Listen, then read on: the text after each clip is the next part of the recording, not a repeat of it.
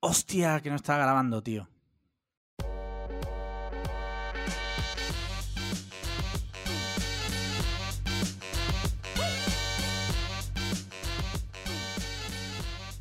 Hola a todos y bienvenidos a Cliffhanger. Eh, hoy, episodio posiblemente el que sea el episodio más denigrante de la historia del podcast, seguramente. Y es que, bueno, ahora entenderéis por qué. Eh, como siempre, estoy aquí con Alejandro Marquino. ¿Qué tal? ¿Cómo estás? Eh, pues bien, al borde de perder la paciencia, pero de Sí. momento me queda Sí. suficiente para grabar el episodio de hoy. Vale. Eh, yo, como siempre, ya sabéis, soy Alex Liam.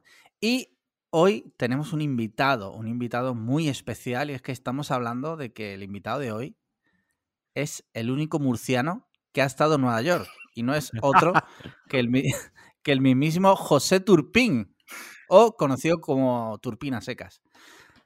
¿Qué tal? ¿Cómo estás, Turpín? Hola, ¿qué tal? Muy bien, muy bien. Ha costado, ¿eh? Ha costado. Ha pero costado, por fin. joder, pero... Vale. No mentimos, Al, fi- al final, bien. no mentimos si hemos Sí. estado casi cerca de 20 minutos para conseguir establecer una conexión con Murcia que nos permitiese Sí, sí. grabar este episodio. Es que aquí, Luego que funcionamos con un generador diésel y, Sí. y esta tarde pues estaba regular. Luego que si nos reímos de los murcianos, que si tal. O sea, estamos hablando que eh, ha liado una que no os podéis ni imaginar, pero bueno. Vamos a Lo siento, hacer lo el siento, repaso. de verdad. Sí. ¿Cómo ha ido esta última semana, Marquino? ¿Cómo, cómo la ha llevado? Bien, estándar, sin demasiada novedad, la verdad. Estándar, ni bien ni mal, cero grados, ni frío ni calor. Correcto, Ni izquierda ni derecha, sentido común. exacto. Eh, ni- Vale, ni PP ni PSOE. eh, ciudadanos. Vale. vale, ¿y tú, Turpín, qué tal tu última semana? Pues bien, bien. Cíñete a la Bien. última semana. No queremos saber nada anterior a esa, a esa semana. La última semana. Vale, de ahí para atrás no te cuento nada. No, no quiero saber nada. Vale, pues la última ha ido... eh, pues sí, regular, del, de- de- del- del Hostia, montón. ¿y eso? O sea, del montón. Quiero, decir eh, que, que ni bien ni mal. O sea, en, ¿Ha pasado en- algo? Algo que. No, no, no. no. ¿En Murcia? No, no, no se me ha muerto de nadie de COVID ni nada. Vale, en vale. Murcia o les va súper bien o Sí. les ha ido regular. O sea, es como no tienen... Sí, sí, sí. Bueno, ahora estamos en la mierda porque tenemos la incidencia mil y pico y... Bueno, pero has dicho, has dicho que no se te ha muerto nadie de COVID, lo cual me alegro, pero eso es imposible que te pase, pues tú no crees en el COVID. O sea, para ti el COVID no existe. Claro, es que para quien nos Vamos, esté Cabrón, no digas eso aquí porque quien nos quien, esté quien escuchando... nos que quien nos esté escuchando y no lo conozca, Turpin es negacionista. Además es de los negacionistas. Es de lo que está todavía con que. Y además pro- pro es- una gripe. Sí. Sí, sí, Negacionista y pro Fernando Simón, que esto es sí, importante también. que es como ya ser genocida, ¿no? Está Hitler y luego está Turpin. Bueno, eh, cuéntame, la semana dices que es regular, ¿no? Sí, bueno, normal, que tampoco... ¿Algún, ¿Algo que quieras detallar? Eh, ¿Alguna noticia importante Bueno, de Murcia? He, he- he ido a conectar con la naturaleza este fin de semana. Ah, sí, has ido al campo. Sí, bueno, a la sierra. Deberías haberte Vale, quedado vale, en vale. casa. Porque está muy mal. Claro, la quédate cosa. en casa. Eh, no, Sí, pero sí, no sí. está prohibido ahora mismo ir a la sierra.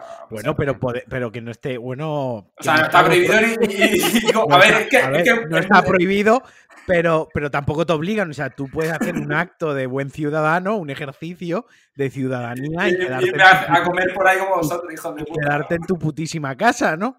O sea, o te Ya. lo tienen que ver, mira, ahora mismo en Murcia tenemos las reuniones sociales prohibidas, eh, la hostelería cerrada, el- los comercios cerrados el domingo. Entonces, ¿qué coño hago? Tampoco notaréis mucha sierra. diferencia, ¿no? Con, con- porque nunca hay nada que hacer Con un ahí, día, no- con un día normal. Hombre, aquí un día normal puede ir a una Apple Store, por ejemplo.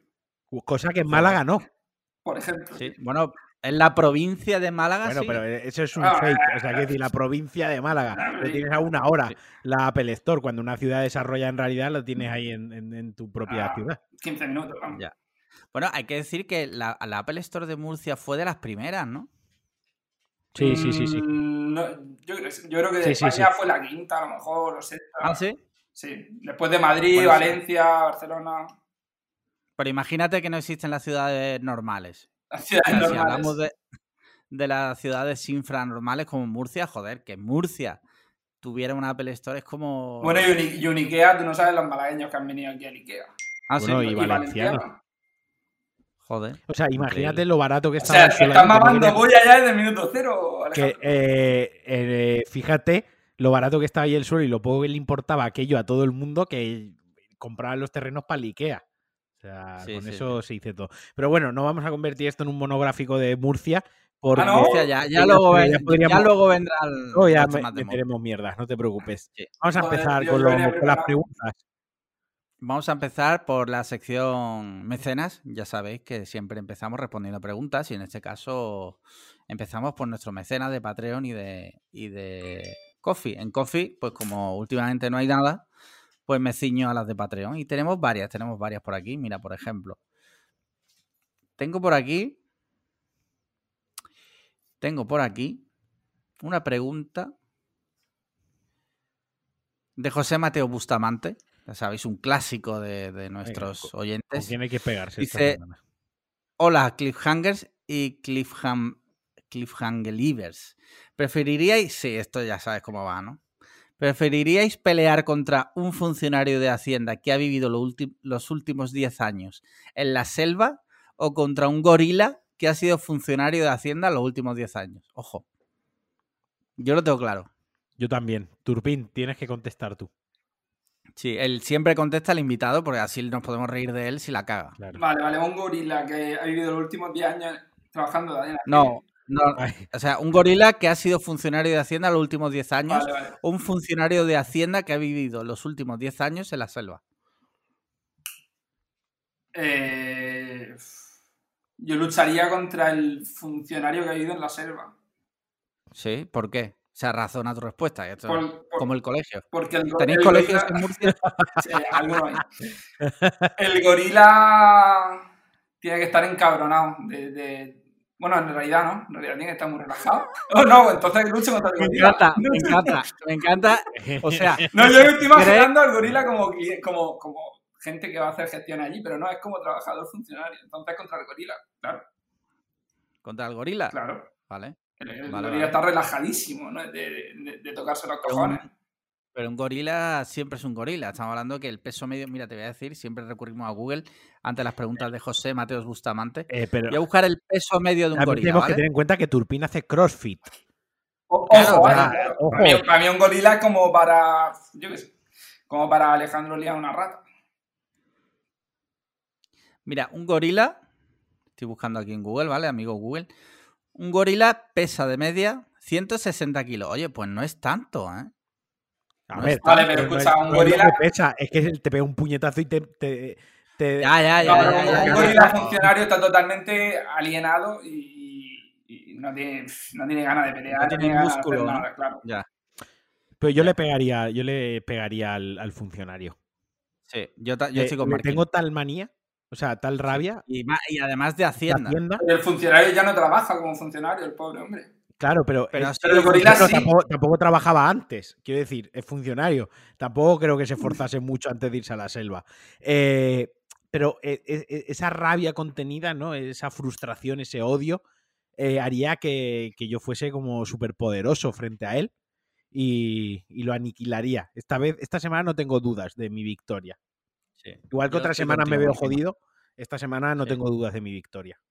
Sí, pues dos contra uno lo sentimos turpín, pero al final toca pelear contra, contra el funcionario. Así que nada, ya sabes, José Mateo Bustamante. Gracias, como siempre, por tu pregunta.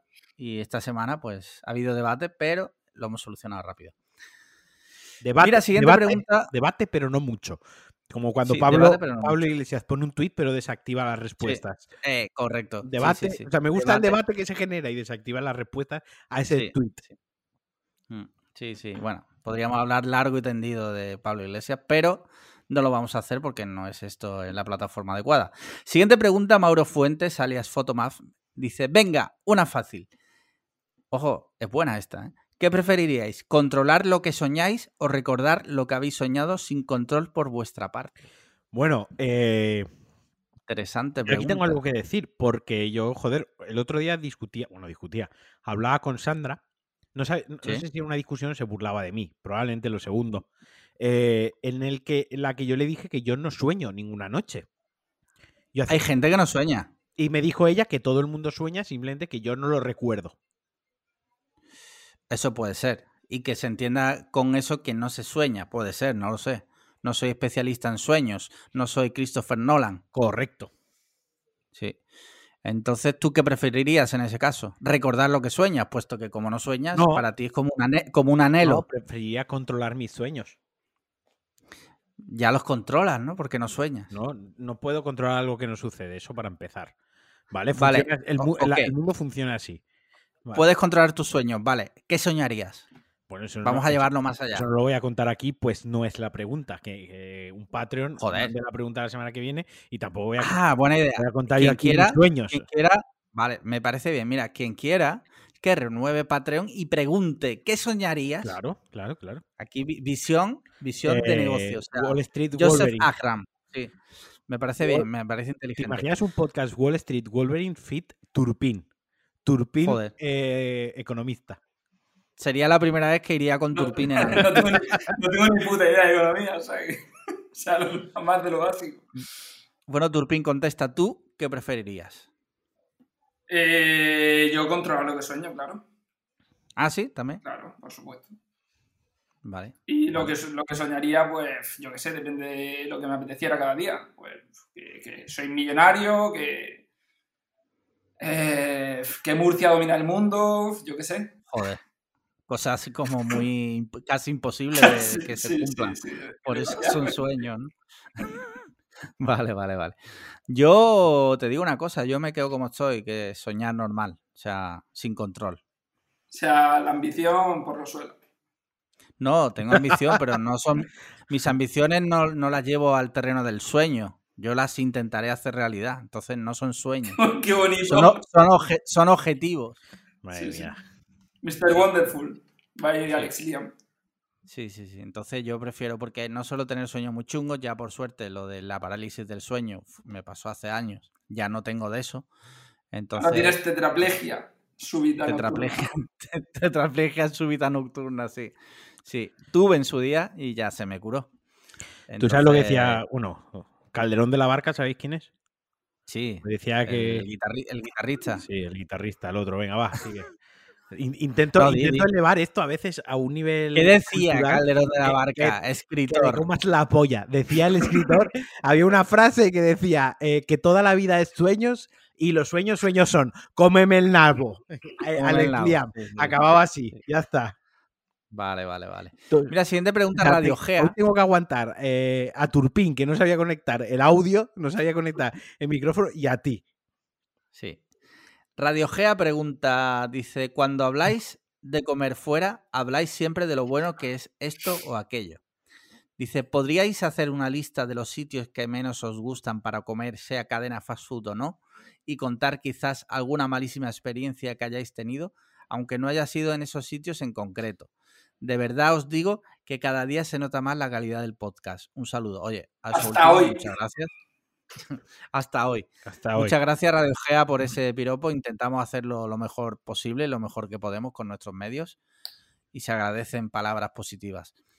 Eh, así que, bueno, eh, más que una lista, porque tampoco sin preparación ni nada podemos hacer aquí un listado, sí que podemos apuntar a lo mejor algo que recordemos de un sitio que hayamos dicho, hostia, ese fue una comida ver. terrible. Yo casi siempre mis, mis malas experiencias gastronómicas suelen atender a los mismos patrones que atienden las de todo el mundo, ¿no? Que suele ser o que tardan mucho en traerte la comida, Sí. en- o que se olvidan algún plato, o que la comida te sale fría, o que no está a la altura de tus expectativas. Quiero decir, yo no tengo anécdotas de que diga, guau, qué cosa tan loca me pasó en un restaurante, me salió una cucaracha del plato, ¿no? Eh, nunca me ha Sí. surgido, o el camarero nos quiso tirar porque la lía. No, nunca me ha pasado eso. Simplemente que mis malas experiencias pues han sido que, pues eso, que la comida a lo mejor ha estado fría, que ha salido a destiempo, o que me ha parecido caro en, en función relación calidad-precio. Pero eh, quizás mi peor experiencia gastronómica la tuve en Murcia, porque quedé para almorzar con Turpín Sí. y literalmente a los tres primeros sitios que fuimos estaban todos cerrados. Me tuvo Sí. 20 minutos paseando en coche y al final acabamos en una mesa en pleno sol en verano a las 11 de la mañana que yo me quedé pegado a la silla, pero literal. Y Turpin eh, puede dar fe de ello. O sea, es momento de que saque pecho y diga, sí, es verdad. Sí, sí, sí, como, el mismísimo Inguero. bueno, yo mi experiencia peor la tenía en Bilbao con él. Porque me pasó lo mismo, básicamente, que me llevó a, tres sitios y estaban cerrados. Sí, sí, sí, sí, sí. Vale, y Turpin, ¿tú vas a decir algo que recuerdes así muy concreto de un día de, que una comida fuera de migrante por el motivo que fuera? No sé decirte. O sea, lo, primero que se me vino a la cabeza fue cuando me comí un gofre y llevaba un pelo dentro de la tía que hacía los gofres. ¿Cómo sabes que era suyo el pelo? Pues porque la chica lo hacía sin, sin redecilla en el pelo. ¿Era rizado? Era rubio. No. Vale. Eh, pero más allá de eso, no. Pues es que aquí en Murcia es imposible comer en un sitio mal. Comer mal, ¿no? Ya. Madre mía. Eh, mira, yo voy a decir, ¿vale? Yo, por norma general, no tengo malas experiencias comiendo porque soy bastante comprensivo. En el sentido de que, pues yo, por ejemplo, si voy a un sitio barato, ya sé que no voy a comer de puta madre la mejor comida del mundo. Entonces, siempre como que modulo mis expectativas, ¿no? Sí que tengo, puedo contarte un caso de una de las veces que sí me he sentido estafado en un sitio y fue cuando estuve en el en 2015 que estuve en Florida. Fuimos a desayunar con mi hermano y, mi mujer a un sitio. En principio bien, yo sabía, e, era en Miami, ¿vale? En Lincoln Road, que es como la ah, ¿estás en Miami tú? Sí, sí, yo he estado. He, estado ni un capítulo sin que nos lo recuerden. Ni un capítulo sin decirlo. Joder. Pero es que, joder, preguntan cosas, habrá que responder. El caso es que eh, nos sentamos allí en Lincoln Road, es una de las calles más típicas de South Beach, es donde están todas las tiendas. ¿no? Yo ya sabía que barato tampoco iba a ser, ¿no? Pero claro, ya cuando ves que te empiezan a, dar agua en botella, cuando normalmente en Estados Unidos el agua es gratis, te la ponen en un vaso de mineral, o sea, del grifo. Cuando llegó la cuenta del desayuno, nos gastamos 100 dólares más propina en el desayuno, que a mí se me quedó una cara de gilipollas, pero de gilipollas. Que te dura desde entonces. Desde entonces, desde el 2015 con esa cara de gilipollas. Y encima la propina, porque tienes que dejar propina, ya sabéis cómo funciona aquello, porque bueno, Turpin ha estado en Nueva York, es el único murciano que, que estado en Nueva York y conoce de primera mano el tema de la propina. Y tú, Marquino, has estado también en, en Estados Unidos. O sea que... Bueno, acabo de acordarme de una yo. Venga, cuéntala. Que de, una de, sentirme estafado, así como tú has dicho, que fue, eh, pues no sé si fue, sería la primera vez que probé el eh, pomodoro. Sí. Hostia, pero ¿cómo te puedes sentir estafado en el pomodoro que todo vale 3.90? Pues es que no merecía ni 3.90, tío. Es que me, sentí como que me habían robado 3.90 por la cara, aparte de la, la experiencia. Es que fue horrible, horrible. Sí. ¿Qué pediste? No me acuerdo, un pizza y, algún entrante, no me acuerdo ahora mismo, pero me acuerdo que fue, no sé si fue el primero que abrieron aquí, cerca de la catedral, no sé qué, pues venga, vamos aquí, no sé qué, a probarlo. Y, una estafa, tío. O sea, es que dije, jamás me voy a encontrar en un sitio de todo. Se está, quejando una estafa de 3 euros 90 céntimos. O sea, ¿cómo, sería la comida? Imagínatelo. No, no, ¿cómo es Murcia? ¿Cómo es Murcia? ¿Cómo es Murcia? Para que por 3 euros 90 os sintáis estafados. O sea, es que hay que ser hijos de la grandísima puta. No me jodas. Tío, vamos a ver. Yo al pomodoro que ya te pone todo por 3.90 y tú ya llevas, o sea, ¿cómo es tu cerebro, tío? Tu mente que tienes unas expectativas que esperas que por 3.90, o sea, ¿qué expectativas llevabas que te sentiste estafado por 3.90? Vamos, vamos, a ver, vamos a ver, por 3.90 en un McDonald's te pide un... Nada. Sí, joder, ¿Qué te pides con El, menú, el menú ese que trae las patatas del tamaño de un gnomo. Sí, sí, sí. Y la, bebida, Y la bebida que es un vaso de chupit. Sí, pues eso era como 10 veces mejor que lo que me comí en el, Pomodoro. O sea. Joder. Yo, mira, yo he sido hard user del Pomodoro. Ahora ya no, porque lo han quitado. El que había cerca de casa. ¿Ya lo han cerrado? Sí, sí, lo han cerrado, tío. Yo he ido mucho al Pomodoro precisamente porque todo vale 3.90 y muchas veces, pues, yo qué sé, al mediodía, un día que vas con prisa y tal, es una alternativa súper buena. Pero a ver, tío, hay que, sí que hay sitios que son eh, muy baratos y no, es, no necesariamente tiene que ser ese nivel de, de, infamia, tío. Lo, lo, que, lo que te quería decir es que pese a que es muy barato... Tengo aquí a Sandra al lado y le tengo que contar que Turpin dice que la vez que más estafado se ha sentido en un restaurante ha sido en el Pomodoro, que se pidió una pizza de 3,90 euros y se sintió estafado, que le pareció muy cara para lo que era la pizza. ¿Qué- qué Sí, sí. No sé, eso es justamente lo que hemos dicho, que qué esperaba, ¿no? Que, que cuáles serían sus expectativas para 3,90 euros. En su cabeza, por 3.90, Máximo Botura estaba haciéndole la masa Sí. fresca de la Estaba eh, yo, En, hor- en horno de leña. estaba Giovanni Rana, ¿sabes? Giovanni Rana había venido, se había de- El, el- el mi- el mismísimo doctor Ed que Exacto. había salido del hospital ese día para hacerle la puta pizza. Claro, o sea, si vale lo mismo, una- correcto. Dice Alex Lía que vino el doctor Eckel a metérsela en el congelador. Hijo de puta. No, mira, eh, lo que yo te quería decir es que yo he sido un usuario hardcore de- del Pomodoro. Tengo que reconocer que nunca he esperado una calidad suprema. También es verdad que siempre ha cumplido las expectativas. O sea, nunca me he encontrado una cosa que yo diga, que puede ser que sea tu caso, ¿eh? que no lo pongo en duda, Turpin, que ese día, por lo que fuera, pues yo qué sé. Pero que en general yo siempre que he ido me he sentido eh, acorde a lo que he pagado. O sea, yo normalmente allí por 15, 16 euros los dos hemos comido y sin ser una gran comida, pero que a lo mejor ese día en, en- en el caso tuyo, pues yo qué sé, estaría el cocinero. Sí, bueno, No a ver, fuera de coña, eh, sí, McDonald's, Burger King, eh, KFC, todo eso, sabes que es comida de- del nivel que estás pagando, pero es que ese día, Sí. o sea, era muchísimo peor que, que esto. O sea, no tenía nada que ver. Bueno, pues de- desde aquí hacemos un llamamiento, por Para favor. que si el cierren CEO Pomodoro. No, no, No, no, que no. te- Si el, Que CEO el de que te Pomodoro, devuelvan los 3,90 euros. el CEO de Pomodoro, si, si nos escucha o alguien relacionado con Pomodoro y quiere que Turpin invitarlo para. No, no, no, no, no, voy otra vez. No vuelvo. O sea, tú no vas, ya no vas ni gratis. No, no, no, ni gratis. O sea, No vas de, Ah, nivel bueno, fue pues la comida. Pues entonces nada, que le follen el Pomodoro. Ahí está. Venga, siguiente pregunta. Mira, tenemos una pregunta de Rubén, de nuestro Rubén, Rubén Martínez, Rubiola. Dice, hola chicos, ¿qué, qué pasa? No, que se ha cagado la perra, tío. Un peo que tremendo, tío. ¿Porque es la hora de sacarla o qué? No lo sé, me estoy mareando y todo. Bueno, dale, dale a la pregunta, Rubén, tío. Me estoy poniendo malo, ¿eh?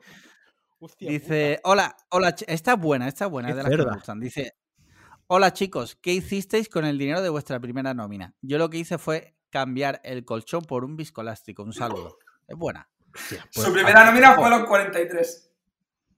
No, 43 qué? ¿por qué, te- qué dices? Ah, a los vale. 43 años. A los, coño. 40 y- a los 43 años. Vale, Ajá. vale, vale. No, hombre, pero a lo mejor ya, yo qué sé, Yo no lo- en casa los padres. Yo no lo recuerdo, tío. Hace tantos años que no yo, lo sí, recuerdo. yo sí sé. O sea, te puedo hablar de mi primera nómina o de mis primeros sueldos que eran eh, Claro, es que eso ayudando es, taller. eso es Pero diferente, eso es diferente. primera nómina oficial, me compré un PC. Mm.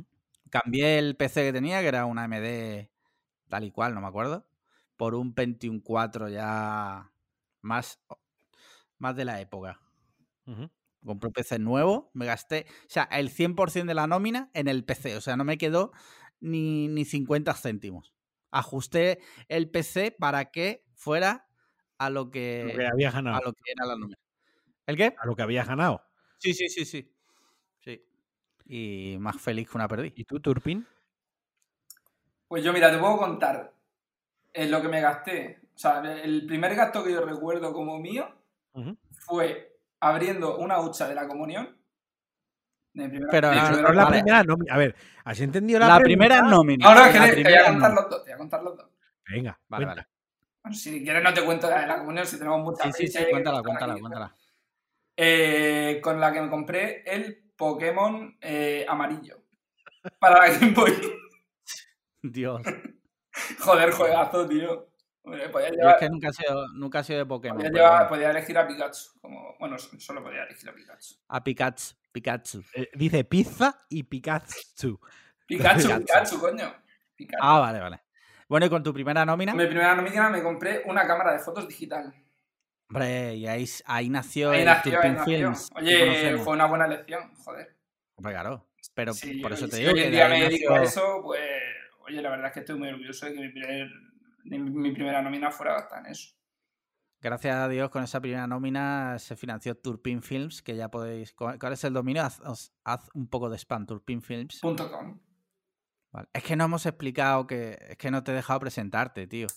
Turpin. Ha ido ya a saco. de- de- Pero segundo se ha cegado, A tío. pincho. Se ha cegado, se ha cegado que se podía rayar contigo y con Murcia. Se ha, se ha nublado, se le ha ido la mente, tío. Iba con la hoja inyectada en sangre. Cuando Una- Claro, o sea, es que cuando le dije, mira, voy a. ¿Te parece bien que invita a Turpin? Digo, Buah, le voy a ra- le voy a meter mierda, voy a ir a por él". Y lleva, lleva rumiando eso que se le ha olvidado hasta de los buenos modales, ¿sabes?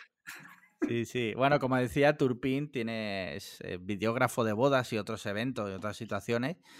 Y si queréis contratarlo, pues turpi- turpinfilms.com y os hace un vídeo muy bonito. Y no sé, si quieres apuntar algo más. Eh, no, nada. Que la gente se case, tío. Ya. de una puta vez. En un mundo perfecto donde no estaría el coronavirus, pues habría muchas bodas. Claro. Pero, en fin, ya sabéis, turpinfilms.com. Muy bien. ¿Y tu primera nómina? Ah, la has dicho, la, La cámara, cámara, vale. la cámara. Y Marquino, Marquino, tú Es que no lo recuerdas. recuerdo, tío. No y recuerdo. lo primero que recuerdes haberte ver, comprado. Lo primero que con- recuerdo que el primer rédito a mi esfuerzo laboral fue una Sí. moto. Eso sí que lo recuerdo. Los primeros, el primer verano ya que trabajé y tal, mis padres no Sí. me pagaron. Trabajé en la empresa eh, familiar. Sí. Mis padres no me pagaron, pero me compraron la moto que yo tanto quería. O sea, me compraron una moto. ¿Qué moto era? ¿Una Zip Era una, refrigerada por agua? una Aprilia RX de 49 centímetros cúbicos. Una Joder, moto ahí por, de cross. por Valencia tú ahí con la, con la moto no veas, ¿no? Bueno, sí, claro, para eso estaba. Como, como John Connor en Terminator Sí, 2. igualito, La misma, la misma. La misma, pero la misma pinta, ¿sabes? La misma pinta. Tal cual. o sea, no, eh, no me reconocían. Con tu sudadera de Batman y, y tu moto quemando Valencia. Exacto, exacto. Muy bien, mira, última pregunta de Patreon, última pregunta de nuestros mecenas. Y no la hace otro que nuestro amigo Adrián. Nuestro amigo Adrián dice: Hola chicos, una cosa que quería preguntar desde hace tiempo. ¿Cuáles, perdón, cuáles son los objetos barra artilugios de cocina que más os gusta o utilizáis? Por ejemplo, en mi caso, una cocotte. ¿Y cuáles son los objetos artilugios no de cocina que más usáis en la cocina? En mi caso, una gorra para evitar que se caiga el pelo en los platos y el cronógrafo del reloj, que está a un botón de distancia, más rápido incluso que activar Siri. Un abrazo enorme. Mira, pues hablando de la, del cacharro este, estaba, se estaba hablando en el grupo ayer, ¿no? Del, ¿De qué? De lo que ha dicho Adri que utiliza en la olla esta. La cocotte, sí. Sí, Estaba cierto. hablando de eso. No, pues yo, Sí. yo, bueno, Turpin, ¿qué es lo que más utilizas en la cocina?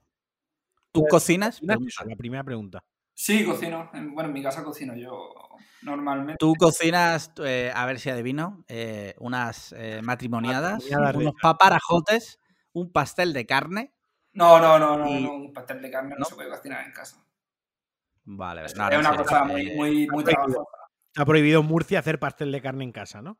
Eh, no está prohibido, pero No, está, no, en casa no se puede hacer ahí como, como súper súper no ofendido. está prohibido, pero hay una, una asociación del pastel de carne que se encarga de que las confiterías que lo venden eh, tengan unos mínimos, un mínimo estándar de calidad. O sea, tipo denominación de origen, ¿no? Sí. Vale, vale, vale. Y bueno, como os digo, yo en mi casa sí cocino yo normalmente y la verdad es que no tengo ningún artilugio eh, preferido. Eh, quería comprarme, de hecho, el robot de cocina del Lidl, pero me parece que me voy a hinchar. Bueno, eh, seguramente Lidl eh, se las ingenie de alguna manera para, bueno, para quien no lo sepa, fueron a juicio la Thermomix Sí. y el robot de cocina del Lidl. Y Sí. en- a- para determinar si Lidl había plagiado el diseño de la Thermomix.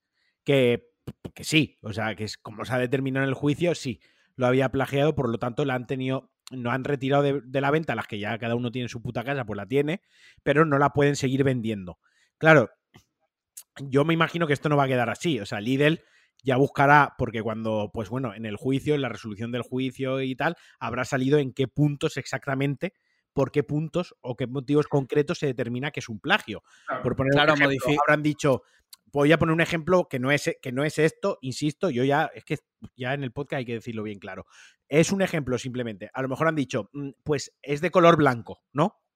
Es de Sí. color blanco y la y el cubo, el recipiente donde introduce los ingredientes es, de, Es negro. es negro y tiene la capacidad de 600 mililitros, ¿no? Pues ahora, pues me imagino, pues ahora la harán verde, el cubo lo harán rojo y la capacidad a lo mejor es de 800 mililitros, ¿no?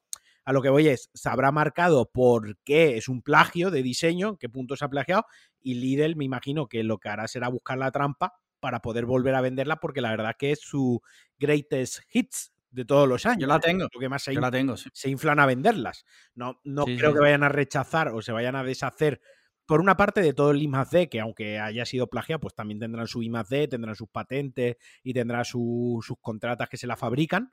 Y por otro lado, privarse de todas esas ventas que, que eran, pues la verdad que bastante, bastante importantes. Jugosa, sí. Sí, sí, yo pienso que harán algo así porque pues eso es el producto que más venden y que mejor venden y imagino que harán algún pequeño cambio, pero claro, eh, yo estaba esperando ya que saliera para comprármelo y ahora pues imagino que se van a tirar una temporada sin salir. Claro. Yo, te- yo si quieres, eh, Trupín, yo tengo una. Si quieres te la vendo por 1.500 euros. Pues no, ¿No? no, Bueno, no tengo tanta ganas. Por A ver. 1300 vale, vale. 300 tiene la Thermomix. Nueva. También es verdad. Bueno, pues por 1.000, por 1.000, te la vendo por 1.000. Eh, no, ¿No? Vaya. no tengo tanta ganas. Bueno, bueno, bueno. Muy bien. Eh, perfecto. ¿Y tú, Marquino? Pues yo lo que más utilizo de la cocina es la, una sartén. Tal cual. Joder, qué típico. No, O sea, ya- sabía que ibas a ir por ahí. Ya, pero O sea, es que es lo que más utilizo. O sea, soy de cocina en sartén. ¿Qué quieres que Pero es que no es lo que más utilizas, es lo que más te gusta utilizar. La sartén. Es lo que más te gusta, ¿no? De Sí. todos los... ¿No es una paellera, seguro?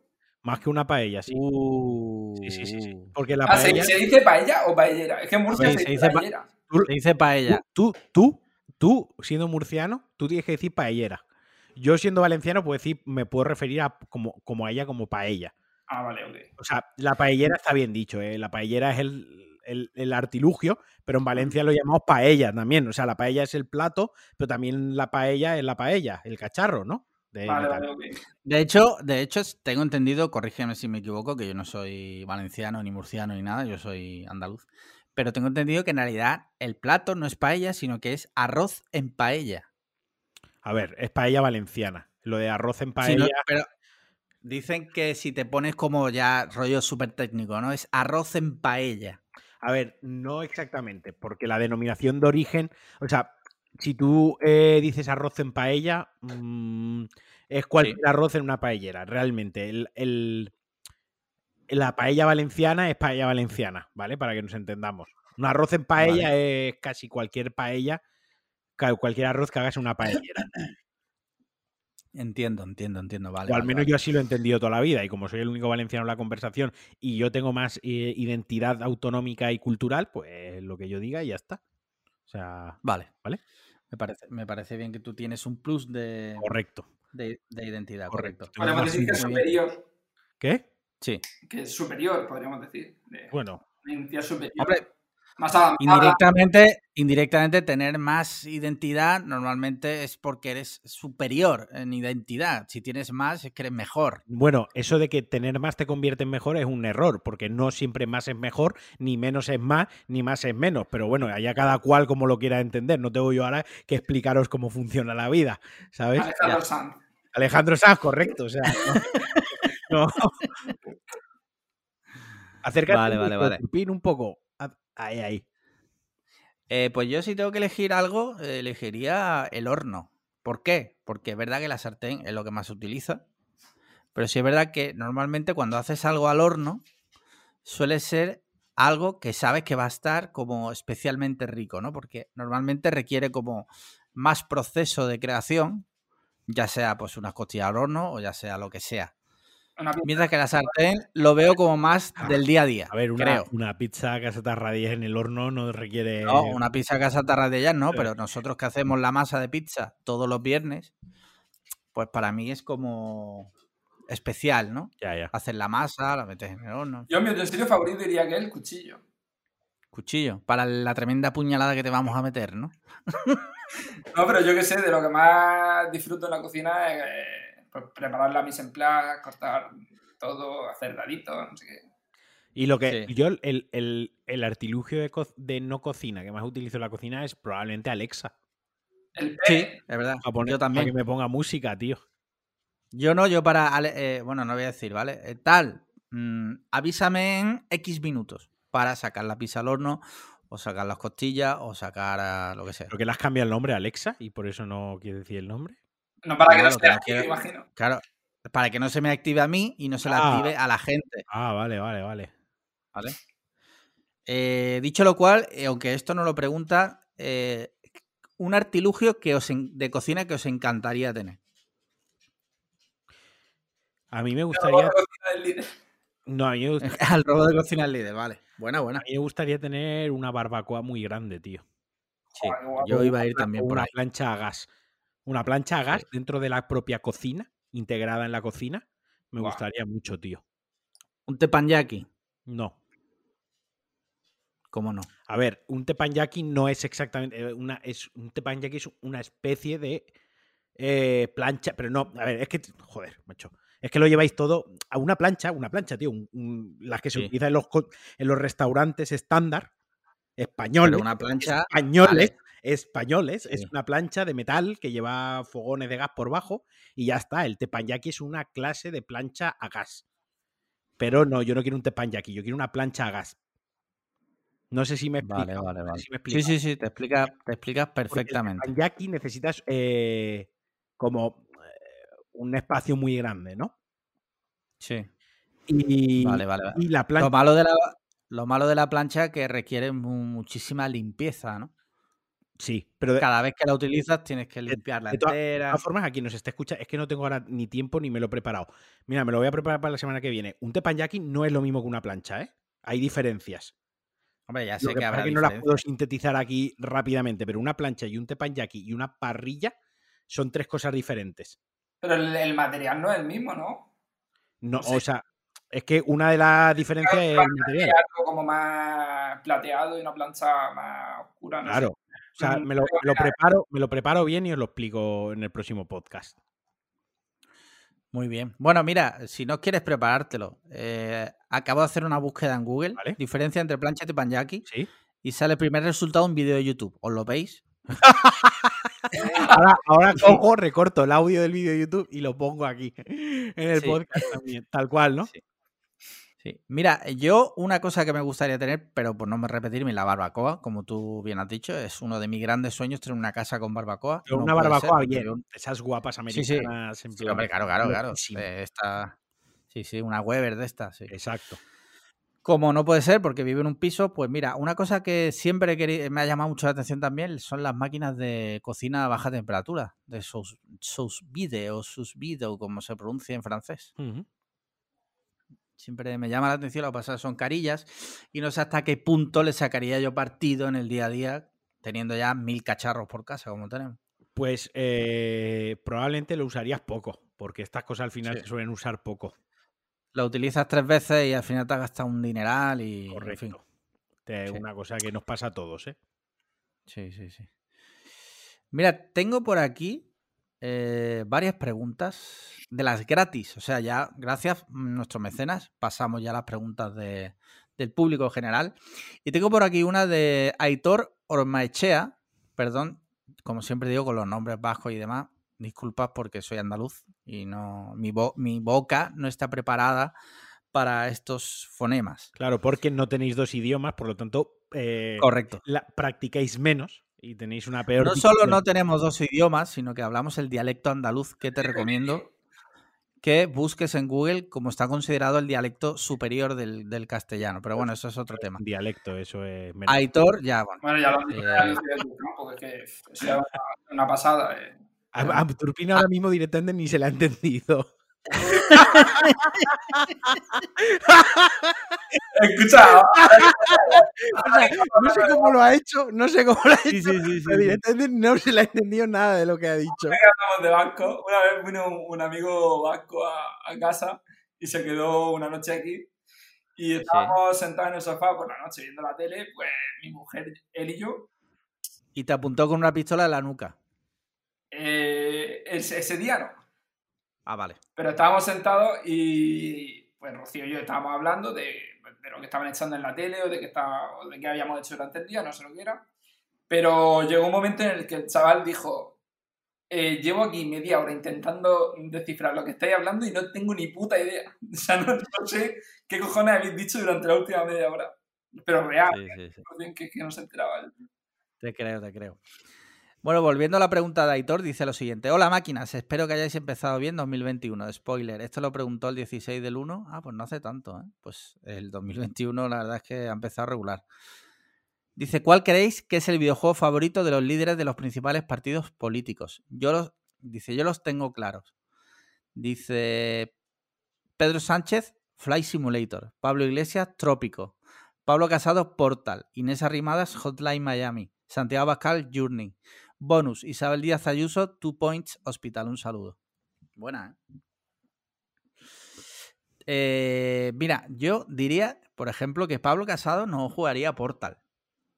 ¿Cuál es el juego más, eh, digamos, mm, más sin alma que existe? ¿Cuál es el videojuego carente de todo carisma? Así que se te venga a la cabeza, que se os venga a la cabeza. no lo sé, hay muchos. Y hay tantos que no se me viene ninguno a la cabeza. Seguro que en Steam hay juegos de estos que no ha jugado nadie nunca, pues a es- ese juego es su El favorito. pinball del Windows. Yo lo, Hostia, buenísimo. yo lo Sí, tengo, sí, yo sí, lo sí. tengo claro, ¿eh? Yo lo tengo claro. Venga. Yo lo tengo claro. Mira, Pedro Sánchez, Fly Simulator. Pablo Iglesias, Trópico. Pablo Sí. Casado, Portal. Inés Arrimada, Sí. Hotline Miami. Santiago Sí. Bascal, Journey. Y Sí. bonus, diría que Sí. Isabel Díaz Ayuso, Two Point Hospital. Yo el de Santiago Bascal lo tengo clarísimo. Pero eso es lo que dirías tú. Sí, claro. Pero si eso lo acabas de leer del DM.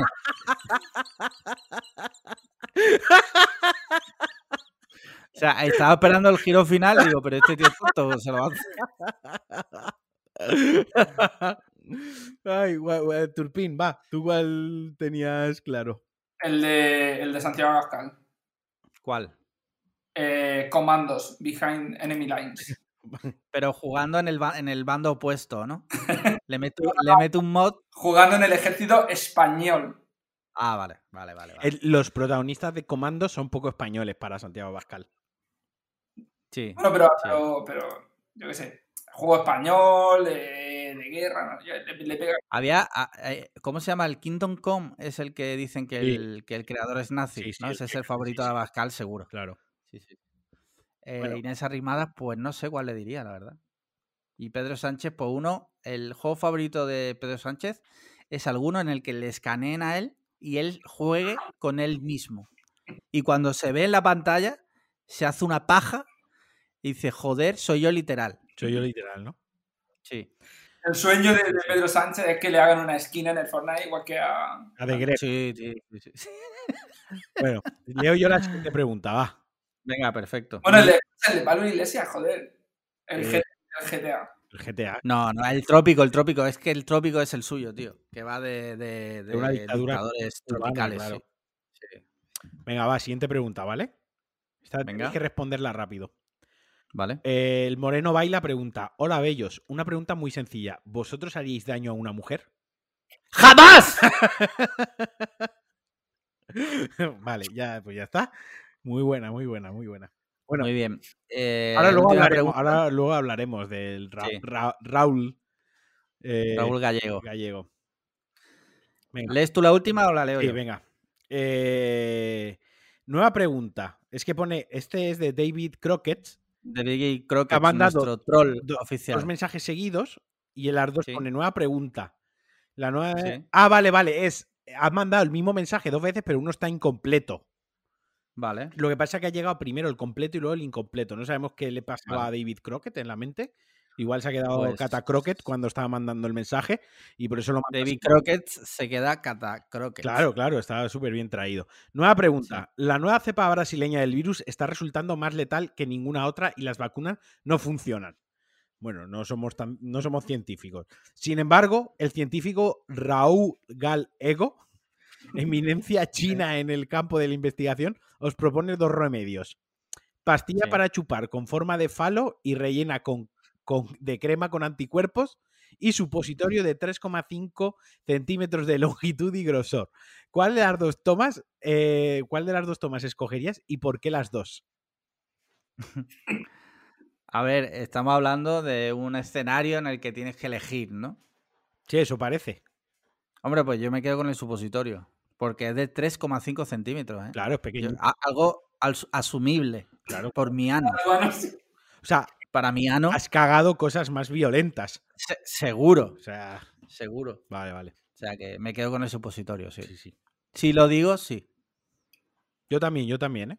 Yo estoy ahí. Supositorio. Turpin. Yo me quedaría con la pastilla, pero, pero por el culo. Ah, o sea, tú te quedas con lo mejor de, de los dos mundos, ¿no? Hostia. Vale, vale, vale. Muy grave tus declaraciones, pero bueno. Igual es más efectivo. Sí. Bueno, pues ya está. Muy bien, pues ya hemos terminado la sección de, de los oyentes, de nuestros oyentes y mecenas. Y bueno, el caso es que, como bien decías tú, luego hablamos de tal Raúl Gallego. Vamos a hablar del fenómeno Raúl Gallego, Venga. ¿vale?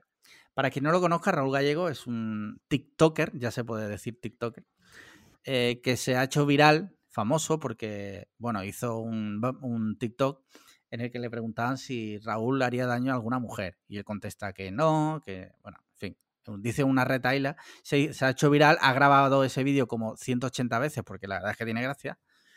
Pero aquí viene la mejor parte. Raúl tiene un OnlyFans. Que lo promociona su madre. Lo promociona en Twitter, en el que sube vídeos, en el que, por ejemplo, se echa eh, leche, puleva, en la punta del cipote, y dice, y dice frases como súper, súper tal, como toma mi leche. O se agarra a la polla y dice, mira la polla. ¿No? Es como. Sí, Pero- es muy- da unas instrucciones muy sencillas de seguir. Sí, O sea, el, el- el subtítulo que acompaña al vídeo, la verdad es que cualquiera lo podría entender. Sí, sí, él se agarra la polla muy fuerte y dice, mira la polla. Mira la polla, pues bien, o sea, si la foto, si la foto es de la polla y el subtítulo es mira la polla, pues es una Sí. instrucción muy sencilla. O sea, A mí, lo que, a mí lo que me dejó realmente loco fue lo de echarse leche puleva, o, o Pascual, creo que era Pascual, perdón, y decir, toma la leche o algo así, toma mi leche. Y es como, o sea, ¿por qué tiras esa leche? O sea, vale, cuando además, bueno, eso que era tira no lo sabemos, porque igual bajo hay un pozal y la está recogiendo para luego. Es posible. Y luego se la bebe, ¿no? Con, el, con lo que hablamos aquí del colacao helado ese de, de un litro de leche, Correcto. que te lo bebes por la noche Luego- antes de dormir luego la madre te se- quita todos los males. Luego la madre se la echa al café. Para ella. Uf, uf, too much. El caso es que Raúl, mira, yo te voy a decir una cosa. Yo banco muchísimo a Raúl porque creo que es una persona que puede tener su OnlyFans donde enseña la polla y hace lo que quiera. Incluso, incluso ha llegado a subir una foto. ¿El qué? no está reñida una cosa con la otra para nada. No, por supuesto. Además ha subido una foto de su ano con la siguiente frase. Mira mi ano. Claro, o sea, es mira mi ano. También me gusta mucho el mensaje porque es no mires las otras cosas que aparecen en la foto. No, o sea, no, no te fijes en, en el cuarto de baño, no te fijes a lo mejor en mi brazo, en la postura siquiera. O sea, fíjate en el ano. Concretamente, Mira, en el ano. mira mi ano. Mira chavala, eh, ¿El qué? ¿El qué? me lo imagino en la cama con una chavala. Acércate, come- el- Sí. acércate come- el micro, Turbín. Come mi pene. Come mi pene, dando instrucciones como super, como quien le habla a Siri o a Alexa. Es ¿no? como, Es como, haz claro. el tal. Sí, sí, sí. El caso es que, bueno, yo tenía que decir que a mí me cae muy bien el chaval, independientemente de lo que haga en su intimidad o en su OnlyFans. Creo que da un mensaje porque además tiene otro vídeo en TikTok donde, por ejemplo, le dicen, Raúl, ¿tú qué opinas de las chicas bajitas? ¿no? Y empieza a decir, las chicas bajitas tienen un gran corazón. Siempre tiene mensajes súper positivos. Pero un momento, ¿a ti te parece bien que el chaval tenga OnlyFans? Sí. Ah, vale, vale. Eh, ojo, ya sé por dónde va. Yo jamás, nunca, nunca he dicho que me parezca mal. Y te digo una cosa, Raúl Gallego se arrepentirá de haberse abierto y de subir fotos A ver, de su ojete totalmente abierto Y de Es que- pilar, es que claro, en internet. pero a ver, es que yo creo que lo de una foto del ojete totalmente abierto con el subtítulo Mira mi ojete, te arrepientes a los 18, a los 25, incluso a los 43. Quizás es una cosa eh, que ha sobrepasado la línea, ¿no? No lo sé. no ser que haga tanto dinero como para no arrepentirte. Es correcto. Claro, sí, el problema está, mira, es que no quiero, no quiero sacar este debate porque somos otra vez tres tíos. Me gustaría que saliera este debate con una chica. No, eh, dos tíos, o sea, tres tíos, tres con barba, dos calvos y uno de Murcia. Y es como, Estas tres personas te hablan de OnlyFans y no me apetece. Bueno, pero estamos hablando Pero- ahora del OnlyFans de Te un que yo no tengo OnlyFans. Para hablar Hombre. con propiedad. ¿Tienes OnlyFans? No. Vale. Eh, lo que te quiero decir es que creo que Raúl se arrepentirá porque además eh, hoy he visto que se está preparando posiciones para bomberos. Claro, ahí sí, eso, eso ya es otro tema. Es que, Vamos te a quiero decir, todo eso te, te afecta, tío. Yo sigo sin entender a veces lo que dice Turpin. O sea, si Sí, a veces habla, yo lo ignoro, la gente, porque no lo entiendo. si la gente no lo está entendiendo, de verdad que no es un problema de montaje, no es que se ha rayado el audio. O sea, estáis entendiendo lo mismo que estamos Sí. entendiendo nosotros. Sí, sí, sí, sí, sí. El acento. Eh. Total. Bueno, que, que Raúl da mensajes positivos. Sí, da, da muchos mensajes positivos, sobre todo orientados a chicas que pueden tener ciertas inseguridades, como tiene otro vídeo que es eh, ¿qué opinas de las chicas con estrías? o ¿qué opinas de las chicas gorditas? Siempre tiene un mensaje positivo y creo, y me quedo con eso, porque aunque mucha gente lo comparte como de risas y tal, creo que al final el mensaje es bueno y me quedo con eso, no con su ano, no con su polla eh, impregnada en leche pascual. Que, que además, que además. Sí, claro, que además. Ya, Entonces, a ver, aquí yo, yo- mm, desde, yo desde el fondo de mi corazón digo Raúl Gallego, sí. yo tengo que decir que un, un chaval que, se hace- que tiene la seguridad en sí mismo de abrirse el ano bien, pedirle a su madre que le haga una foto del ano y luego publicarla diciendo, mira mi ano, así en, Sí. imperativo. Sí. No es, Sí. ¿te gustaría ver mi ano? ¿Qué opinas de mi No, ano? no, no, no. Aquí tenéis mi No, ano. es- es, mira mi ano. Deja, Mira Obsérvalo. míralo. Esa seguridad, esa seguridad que tiene en uno mismo, yo la envidio, tío.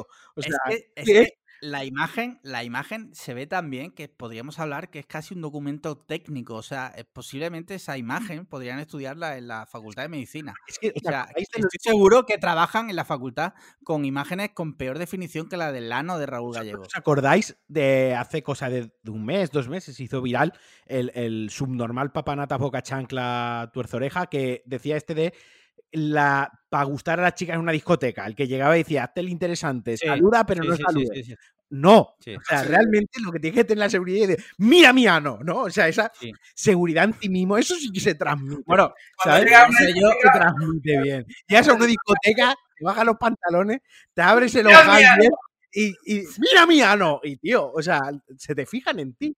Ahí seguro no que sé yo si. Las dos personas no sé- que la A a- a lo mejor captas también una querella por exhibicionismo y por Eso, un delito. eso te iba a decir, si, si quizás en el 2024, cuando volvamos a ir a discotecas, tú llegas a una discoteca y ves una chica que te gusta y le dices, mira mi ano, yo qué sé, no sé yo si funcionaría. Oye, si lo probáis y funciona, decídnoslo. No, no, ¿vale? En el no. de oyentes. El centro de la discoteca. Ah, ah, vale. Claro, de la claro. discoteca le dices a la gente, mira mi ano. De hecho, tú ya es a la Mirad, mirad mi en ano. lugar de hacer, eh, como decía el, el, el tontolaba este, Sí. eh, ¿qué pasa? ¿Qué pasa? Que aunque no los conociese, tú saludases, que eso es la cosa de más subnormal que pueda haber en el mundo, es un tío haciendo como que conoce a la gente. Pues no, Sí, yo os propongo que no bajéis, no lleguéis al algarito haciendo como que saludáis, que no choquéis la mano a uno y le deis ahí un abrazo rollo macho alfa. No, olvidaos Sí. de ese concepto. Eso es toxicidad, Vale. Malas vibras fuera. Llegas, Vale, bajas los pantalones en medio de. Abres bien el ano y dices, mira mi ano, ¿sabes? Pero, pero Sí. con muchas ganas. Y ya veréis cómo hacéis amigos en la discoteca. Vale, vale, vale, interesante, interesante. inter- Me gusta, me gusta, me gusta. Vale, eh, mira, hay otro tema que ya tratamos por encima un poco la semana pasada, pero es que sigue, sigue dando mucho que hablar y es que ya no es tanto que el Rubius se ha mudado a Andorra, sino que el tema ya ha explotado. Se ha descubierto también que Europlay lleva varios años en Andorra, ya ha salido en la tele. La gente, ya hay como dos bandos muy diferenciados. Sí, la gente que, que, que está lo correcto y los que se equivocan. Sí, bueno, yo no diría tanto, Yo, yo sí. porque creo que como todo hay matices, pero sí que creo que se ha creado una guerra, sobre todo luego entre mucha gente que ni siquiera ha cotizado en su vida. O sea, Claro. estamos hablando que hay muchos niños, niños de 13 años diciendo, no, que el Rubio se vaya a Andorra, a mí me parece bien. Niño, cómete los cereales Y esto es una cosa para que lo hablen los Ah, mayores. Yo me di cuenta de la trascendencia que tenía realmente el asunto, creo que lo dije la semana pasada, pero cuando estaba viendo yo la tele por la mañana, la Sí. Rosa o una mierda de estas, Sí. y ya estaban ahí usando términos como youtuber, loser, Sí. eh, fake, eh, boomer, no sé menos. Es que, Eh, Cuando ya es es que hablan ya, ya hablan todos los días en la tele. Claro. con una parte en la que hablan de, de los youtubers de Andorra y, lo- Yo y creo que se han dado cuenta que los youtubers es, eh, es como la prensa rosa de la- del 2021. Sí. O sea, es la próxima prensa rosa, la prensa rosa de dentro de 10 años, será eh, Serán los youtubers, por los supuesto. youtubers que los, y, y los Sí, sí, sí. influencers. Buenísimo el vídeo de. Bueno, nada, termina, termina, perdón. No, hombre, por favor, no. El invitado me quiere interrumpir. Adelante. No, no te doy la palabra, Turpin.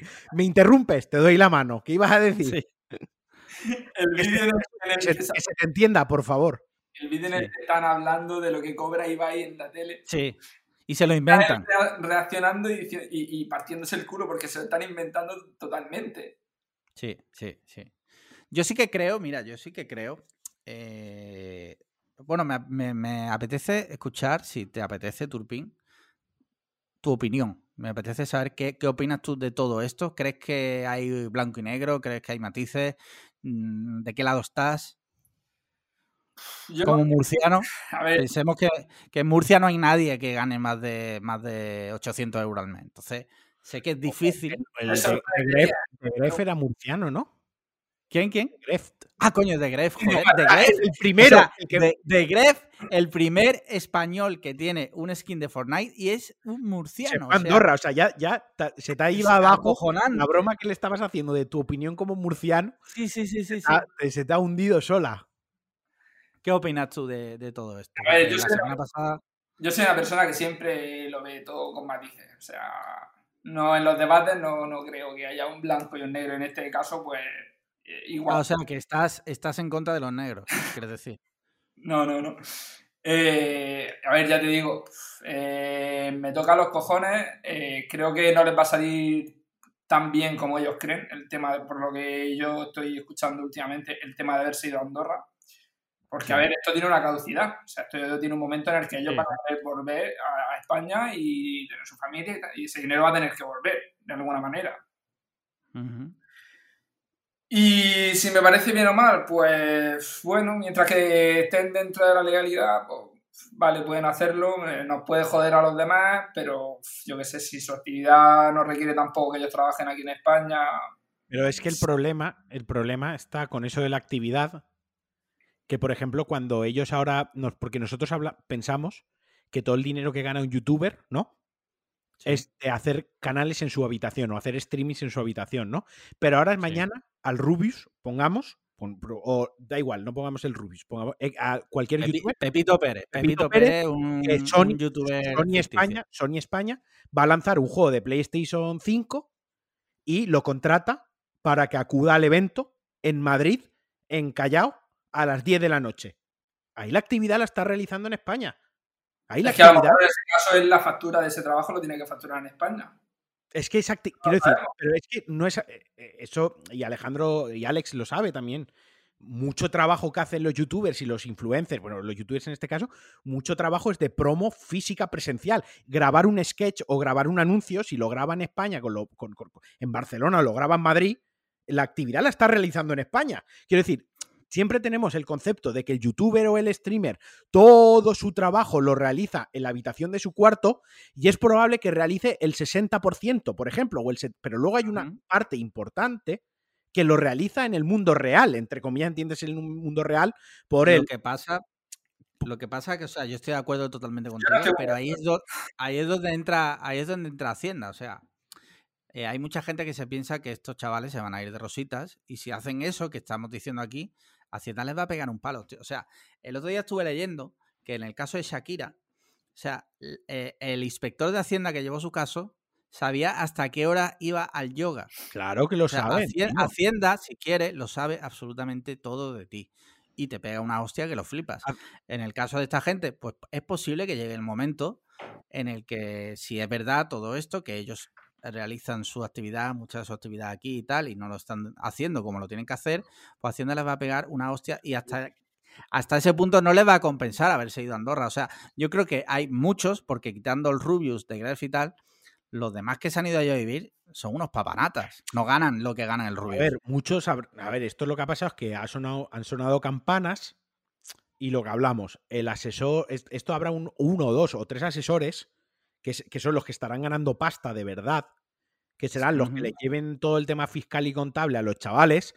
Y pues eso, Willy Rex, que sigue ganará dinero a puertas o ganaría en su día mucho más dinero a lo mejor del, no lo sé, Vegeta, Alexby, por ejemplo, y pues los, los que abrieron el camino, ¿vale? Para entendernos. Sí, sí, sí, Empezaron a ganar mucha pasta, se fueron a Andorra y pues los que empezaron a ganar ya no tantísimo dinero, pero que venían a la ola, a la cola detrás, por lo mismo, hostia, ¿tú por qué te has ido? No, porque mi asesor me dijo que tal, hostia, preséntamelo. Y claro, el asesor, pues si le pagas, él hace, ¿no? Eh, pues venga, te, lo muevo todo a Andorra, tal, no sé qué. El asesor tampoco le va a decir, bueno, no, él gana 5 millones, tú ganas uno, a ti no te lo voy a hacer. ¿Por qué? Si él va a cobrar igual, ¿no? O sea, pues vete a Andorra y a lo mejor a él le está saliendo más rentable, entre comillas, o entiéndase rentable, el término rentable como que eh, le vale la pena, ¿no? Eh, más que al otro. Pero bueno, como lo hace este, como lo hace el otro, pues yo también lo hago, ¿no? Y es lo que tú dices. Claro, uno gana 300.000 euros al año y el tío no son los 4 o 5 millones que puede ganar el Rubius. Exacto. Y ahí, ahí entramos en el tema de que les puede salir mal y, que ellos no lo sepan ahora mismo, porque Hombre, claro, claro. hace que se fue el primero a Andorra. A ver, y otro tema que pasa con... Relativamente poco tiempo, entonces eh, a lo mejor dentro de un año empiezan a caer todos como Escucha, y, no lo He escuchado una cosa, que aquí ha ido a juicio, ha ido a juicio eh, Messi en España. Sí, Cristiano Ronaldo, ha declarado. Ha declarado. O sea, aquí, no se sabe ni Dios. O sea, que estamos hablando de, tíos que no son millonarios, son multimillonarios. Estamos hablando de Shakira y de Piqué, que probablemente quizás sean una de las parejas en, conjunto, el patrimonio conjunto, más ricas de este país. Y Messi ha ido a un juicio, muy que ya estamos hablando de cosas muy serias, y ha declarado y ha hecho un proceso.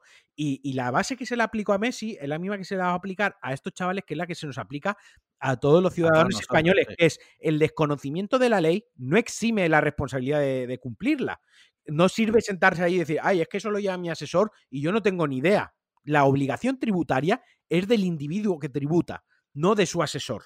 Otra cosa es que tú luego vayas a tu asesor y digas, hijo de puta, me has metido en un proceso judicial y me van a meter y cosa, millones de multa, ahora los pagas tú. Eso ya es. Cosa que, cosa que suele ser mentira, porque normalmente los asesores te explican eh, todo. Lo que, te explica y te dice, mira, esto se puede hacer, pero... Más que nada porque el asesor cuando vaya al juicio y le toque declarar a él, lo sienten a él, le diga, yo se lo expliqué todo a mi cliente. Hay tres correos... No, no solo se lo expliqué, sino que, mira, yo tres correos electrónicos en el, que yo le, en el que yo le explico esto, esto, esto, esto y mamás polla.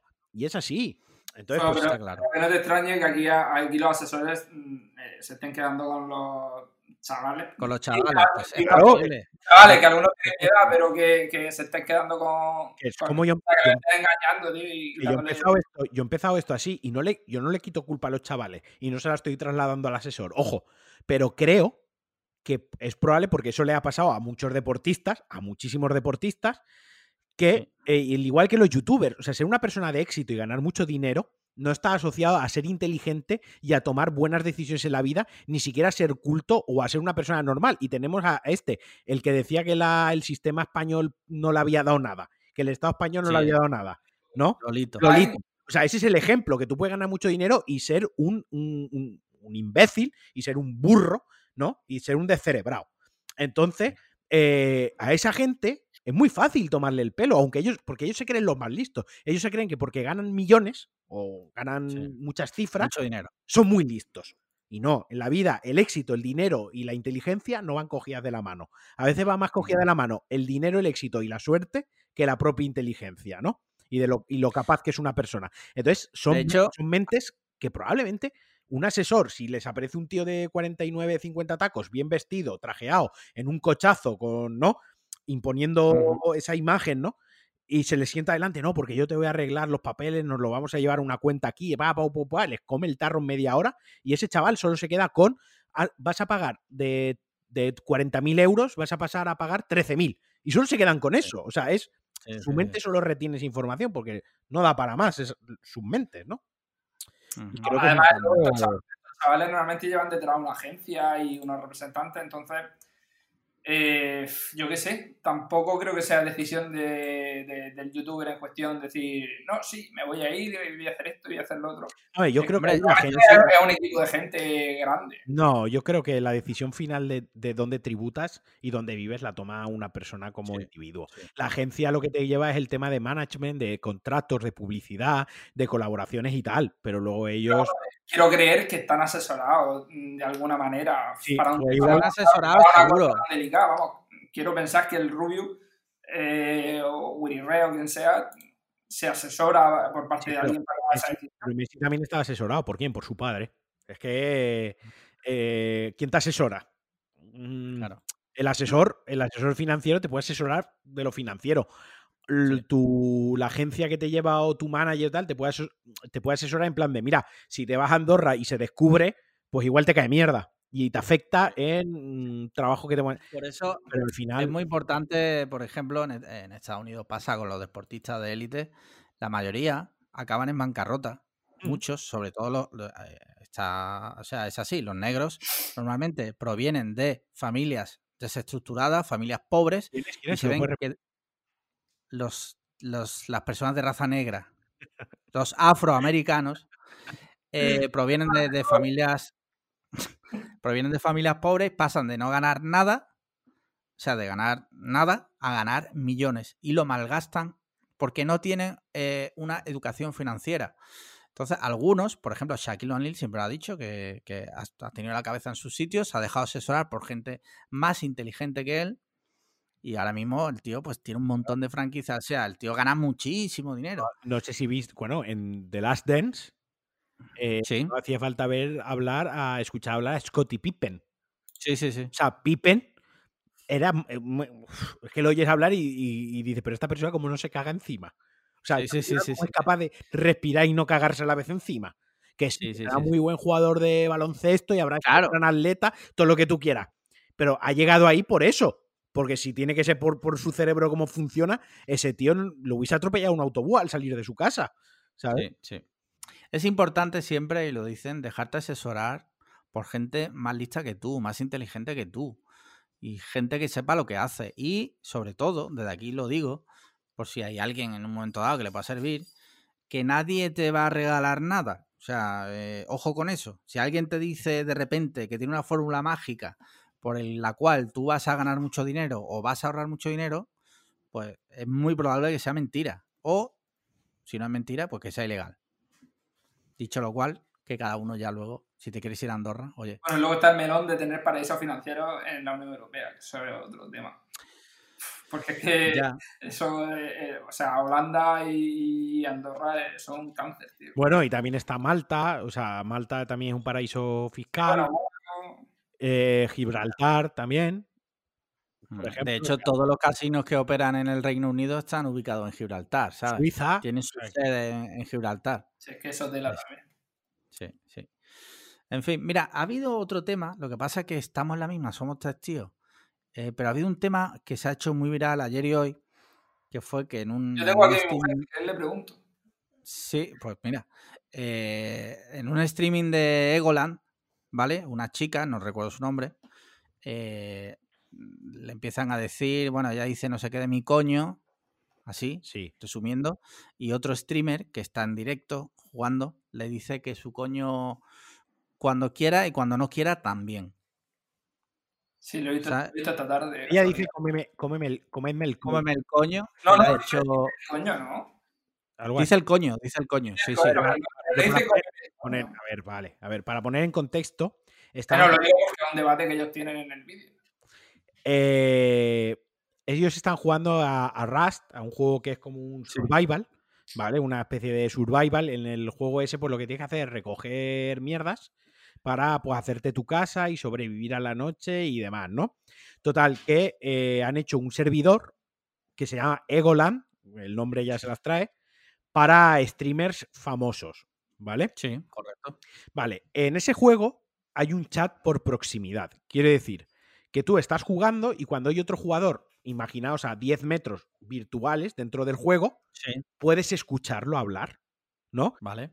Pero si, por ejemplo, se, ale- se aleja 100 metros, pues ya no puedes hablar porque es como si en la realidad, ¿no? Como a 10 metros te oye, pero a 100 metros no te escucha, ¿vale? Para entenderlo.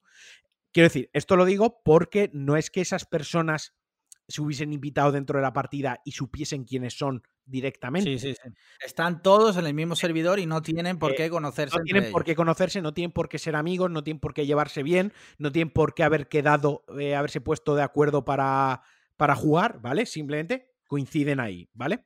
Es cierto que para entrar en el servidor va por invitación, porque es un servidor de famosos y demás, de streamers famosos, pero una vez Sí, pero bueno, tú, servidor, tú puedes, tú puedes conocer al que hace la partida, pero no a claro, todos los que juegan. 60 que hay, tú puedes ser colega de 20 y conocer otros 20 de oídas y luego otros 10 que te caigan mal, yo qué sé. Total, que pues ahí están jugando. También es verdad que el clip que has leído está como muy recortado, ¿no? Falta Sí. como, como todo el contexto. El principio de la conversación. Claro, al principio de la comedia. Pero ella dice no sé qué, mi coño, ¿no? Y el otro, el otro le contesta, tu coño cuando quieras. Y cuando no quieras, también. También, a ver, sí. Eso, yo lo interpreto eso como una. co- Coño, cuando, tu coño cuando, cuando no quieras también, eso es una violación. Cuando no quieras también, eso es un deseo es una expreso. Un deseo expreso de violación, una amenaza de violación. Podemos entrar en que si es una broma o no. Si es una broma, es de muy mal gusto. Si es una broma, es subnormal. Y si no es una broma, aparte es un normal, es un enfermo. peor. Es peor. Claro. O sea, ver, el, tema, el tema es que esa broma tú se la puedes hacer a una persona en un contexto de confianza. Exacto. Si tú tienes mucha. Los límites del humor, vale, no hay límites del humor. Yo soy la primera persona que, que- que lo piensa y, y cualquiera que me conozca lo sabrá. Eh, pero el límite del humor es el contexto en el que tú dices ese humor. Si, si tú le haces esa broma a una persona con la que no tienes confianza y que Claro. no conoces para nada, pues joder. hasta ahí, hasta ahí estamos de acuerdo. El, el- el girito, el girito viene cuando el, el tío que lo ha dicho es un tío que por su historial, pues es un tío muy violento, o sea, de romper Pro- teclados, problemático. muy mal hablado. gritos como loco. ¿Qué? Sí, sí. Que ya en el, vi- que ya en el vídeo se pone a pegar gritos. Claro, pero también tiene otro, otra vez ha roto un teclado. O sea, cuando tú estás jugando y rompes un teclado, tú eres una persona violenta. La violencia, lo que pasa que en lugar de- ¿Qué? No hemos entendido. Co- Acércate al micrófono. Y retrasado, violento y retrasado. Claro. Claro, en el momento que rompes el teclado, eso es violencia física. Lo que pasa es que no le estás pegando la cara, a la cara a una persona porque no la tienes delante. Lo que tiene delante es el teclado, ¿no? Pero entonces, claro, la gente ha empezado a decir, no, es que ella es muy mal educada. Vale. O sea, una cosa es que ella sea mal educada o no, ¿no? El decirle a alguien, sí, por mi coño, ¿no? Por mis cojones o por mi coño. Eso es una cosa. Un tema es que tú seas mal educada o tú seas mal educado. Y otra cosa es la respuesta, que en el contexto del vídeo y, y demás, a, a mí no me parece broma. O sea, el, el tío lo- no me parece broma, lo que me parece es una vacilada, ¿no? O sea, le contesta como yo soy más chulo. Lo que pasa es que se pasa de frenada y queda retratado como el subnormal que es, básicamente. Y no que la tía sea una sea mal educada o no. eh, No, no, y que sea mal educado no te da derecho a contestar así, igualmente. Pero es que tampoco lo veo que, que sea mal educada. O sea, nosotros estamos todo el día diciendo por mi huevo, por mis cojones, o mi polla, no sé qué. Sí. Pero claro, si se lo oye a una tía ya. eh, No, no, no, no. Es- no, que volvemos, volvemos-. Volvemos al contexto, Turpin. Yo no es lo mismo que tú me digas, pásame ese link y te digas, sí, por mi polla te lo voy a pasar, que somos colegas, ¿no? Que a mí un desconocido me diga por la calle, ¿qué hora es? Y yo le diga, por mi polla te voy a dar la hora, ¿no? Sí, pero en ese juego, por la propia dinámica del juego, eh, que son rivales, por así decirlo, eh, pues es fácil que tú. Porque si- siempre están picándose uno a otro. Entonces es fácil que tú en un momento le digas a otro. eh, sí, por mi coño. A ver, alguien que, resp- que, no, que no le echo la... O sea, simplemente estoy analizando punto por punto lo que se ha visto. Alguien contesta, sí, por mi coño, es porque e- esa persona tiene interiorizada esa respuesta mm, habitualmente. Yo, vos, tú dices, nosotros que estamos todo el día en el grupo diciendo, sí, por mi... po-". Yo no lo digo, por ejemplo. Yo no soy... Yo no suelo responder así, por mis cojones, sí, una polla, yo no suelo contestar así. Y en casa, en mi casa, en mi entorno doméstico, yo tampoco hago esa broma ni esa respuesta, porque no lo tengo interiorizado, porque para mí es de mala, mala educación. ¿Me explico? Otra cosa es que entre colegas, esa educación, pues, se, sub- se sobre se superpone la, la parte de la educación por la broma y la confianza, ¿vale? Pero al final, para soltarlo es porque lo tienes interiorizado. Si no, no lo sueltas con naturalidad. Sea, Está- sea como sea, sea como sea, el debate, yo creo que es independientemente de que sea o no sea una mala educada, que Correcto. puede ser, el, el perfectamente, otro es puede- retrasadísimo. lo que tú no puedes hacer es decirle eso. Y yo sí que creo eh, creo que está bien que estemos llegando ya a un punto en el que si alguien hace eso, se le señale con el dedo. Claro, O claro. sea, creo que ese tipo de comportamientos no son y ni deben serlo jamás eh, hechos. Entonces está bien que se diga, oye, esto está mal. Ahora que si el chico eh, recapacita y pide perdón, también. Eh, tengamos en cuenta. Que además eso es una cosa que ven los chavales. O sea, es los streamers Sí, más sí, de de, niño de 10 Lo años están niños viendo de eso. 10 años. Y un niño de 10 años que tiene el cerebro aún por amueblar, está viendo Sí. que es normal contestarle a una tía tu coño cuando quiera y cuando no también. O sea, ¿qué mensaje estás transmitiendo? O sea, ¿cómo eres tan puta escoria? Y, y los, y los moderadores de ese servidor, sea quien sea, ese tío lo tendrían que expulsar. Aunque Que luego, no sé, aunque se retracte, aunque pida disculpas, todo lo que tú quieras, pero debe de haber un castigo punitivo. Sí, claro. que tienen que ver los chavales, decir, hostia, ese ya no va a jugar más.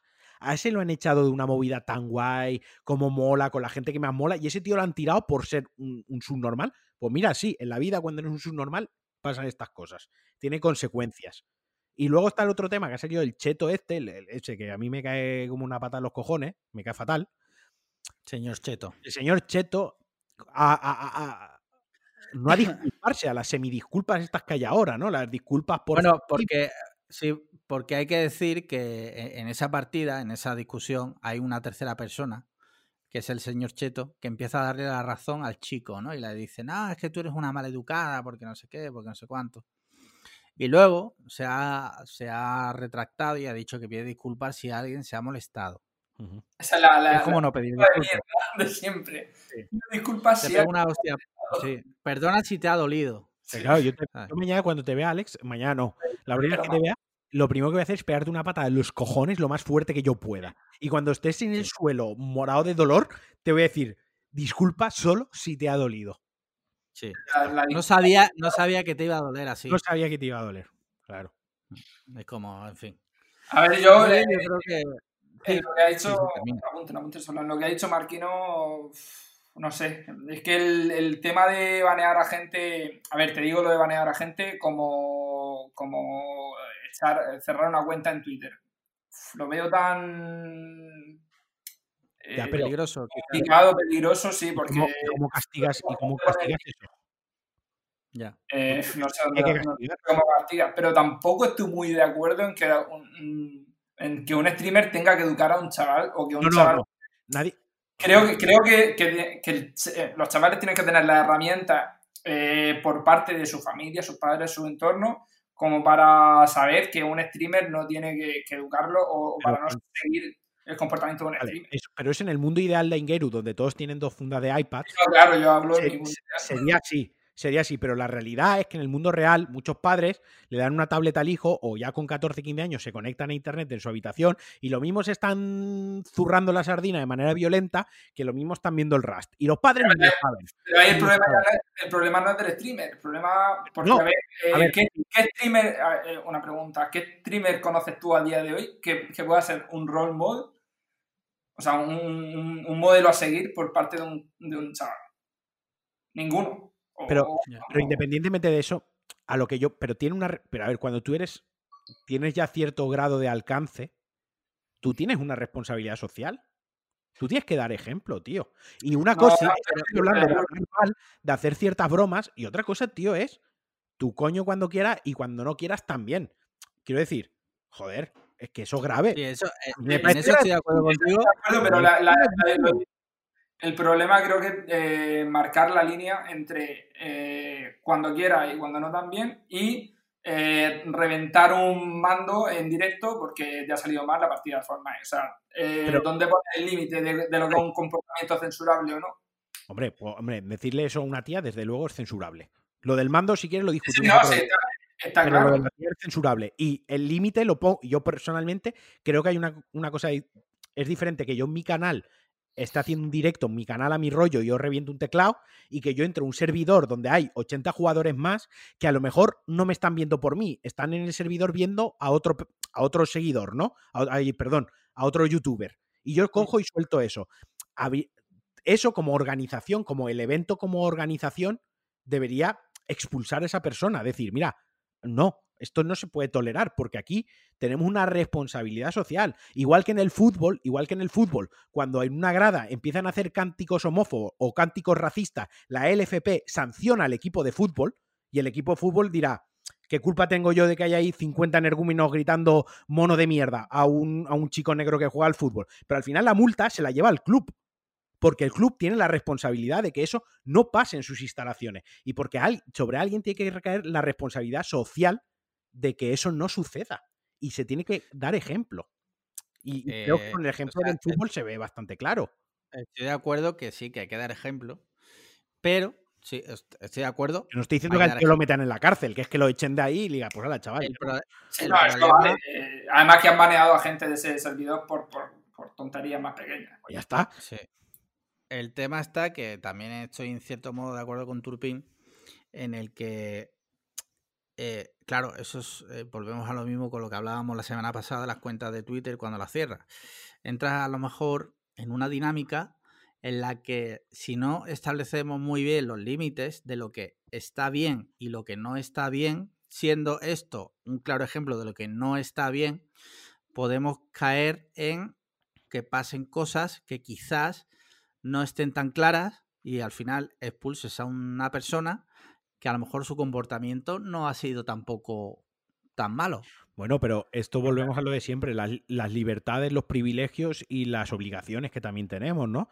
Quiero decir, todo mm, damos parte de nuestra libertad para poder vivir en una sociedad como la que vivimos, ¿no? Y también consentimos que órganos eh, nos vigilen. Consentimos que órganos... Te voy a poner un ejemplo, ¿vale? Con lo del te voy a poner un ejemplo súper extremo. Cuando el Me Too, ¿vale? Con todo lo de Weinstein, hubo una corriente muy fuerte en el que un montón de mujeres sacaron sus casos de acoso sexual y demás.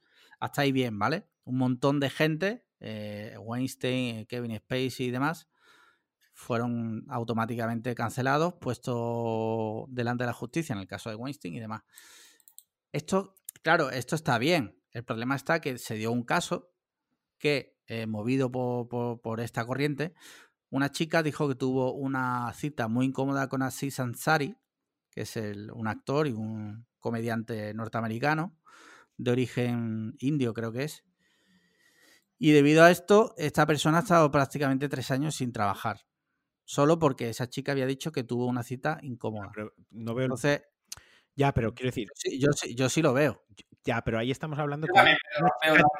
y aquí estamos diciendo algo que está grabado, o en Twitter, un tweet que se ha guardado. Pero que estoy de acuerdo contigo, que esto está mal, lo de este streamer. Eh, hasta ahí 100% de acuerdo contigo en el que debe ser castigado.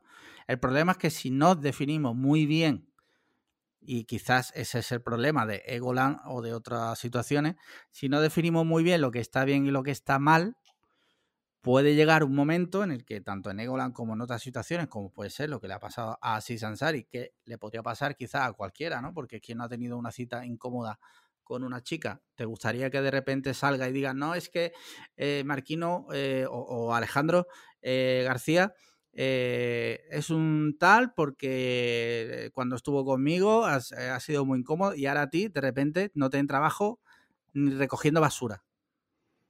Pues la verdad, no quiero vivir en un mundo así. Yo es que lo simplificaría aún más, porque. Eh, no sigo sin que el caso sea el mismo. Ni, por ejemplo. no, te estoy diciendo, no te estoy diciendo que el caso sea el mismo. Parecido pero sí te estoy diciendo que están relacionados. Yo no le veo la relación, yo personalmente. Quiero una pregunta para ti. Sí.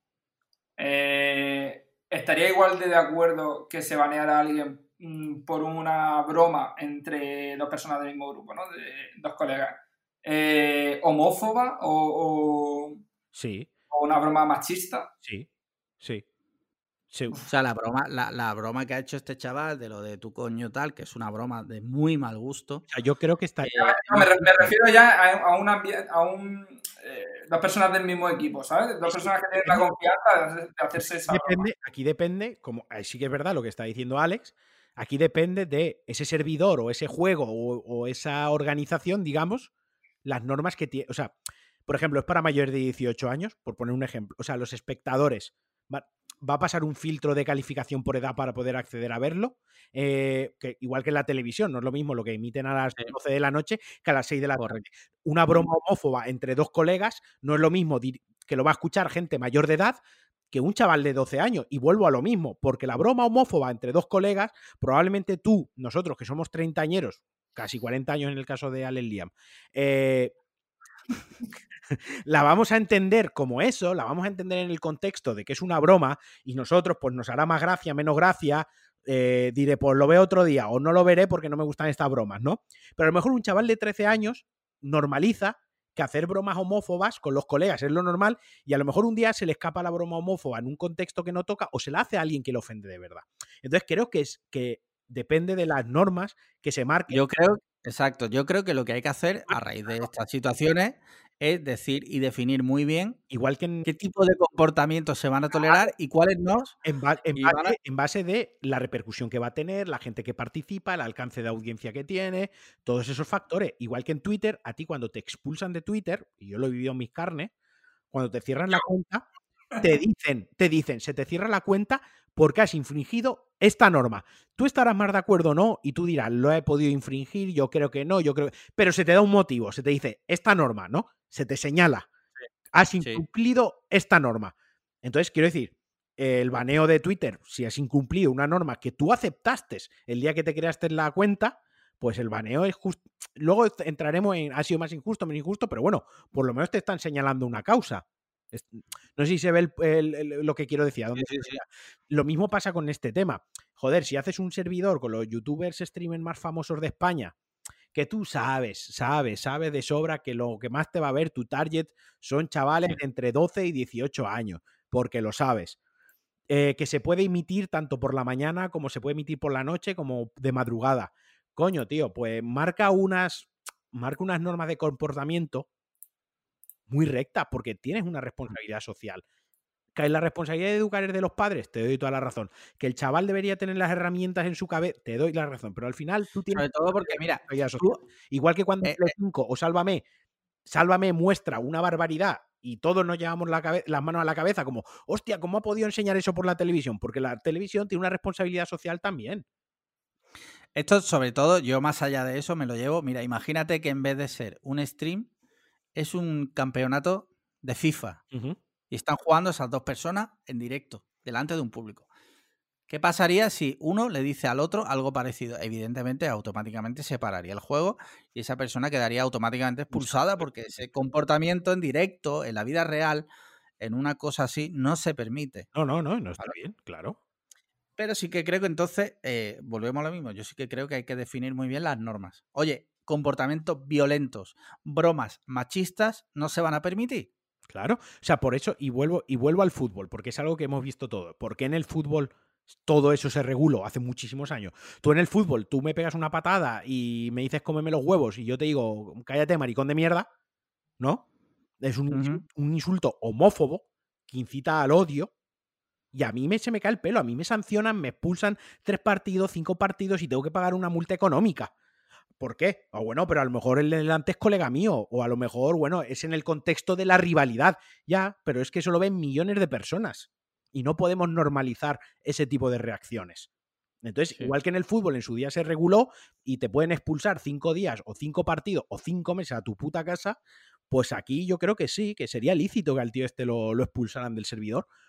Y que luego pida disculpas o no pida disculpas, que pueda ser más sacado de tono o menos de contexto, todo lo que tú quieras pero la frase está ahí, ¿sabes? Y, ya está. Y no todo el mundo tiene el entendimiento de saber cuál es el contexto o, saber qué es una réplica y, demás. Entonces, pues, pues, bueno.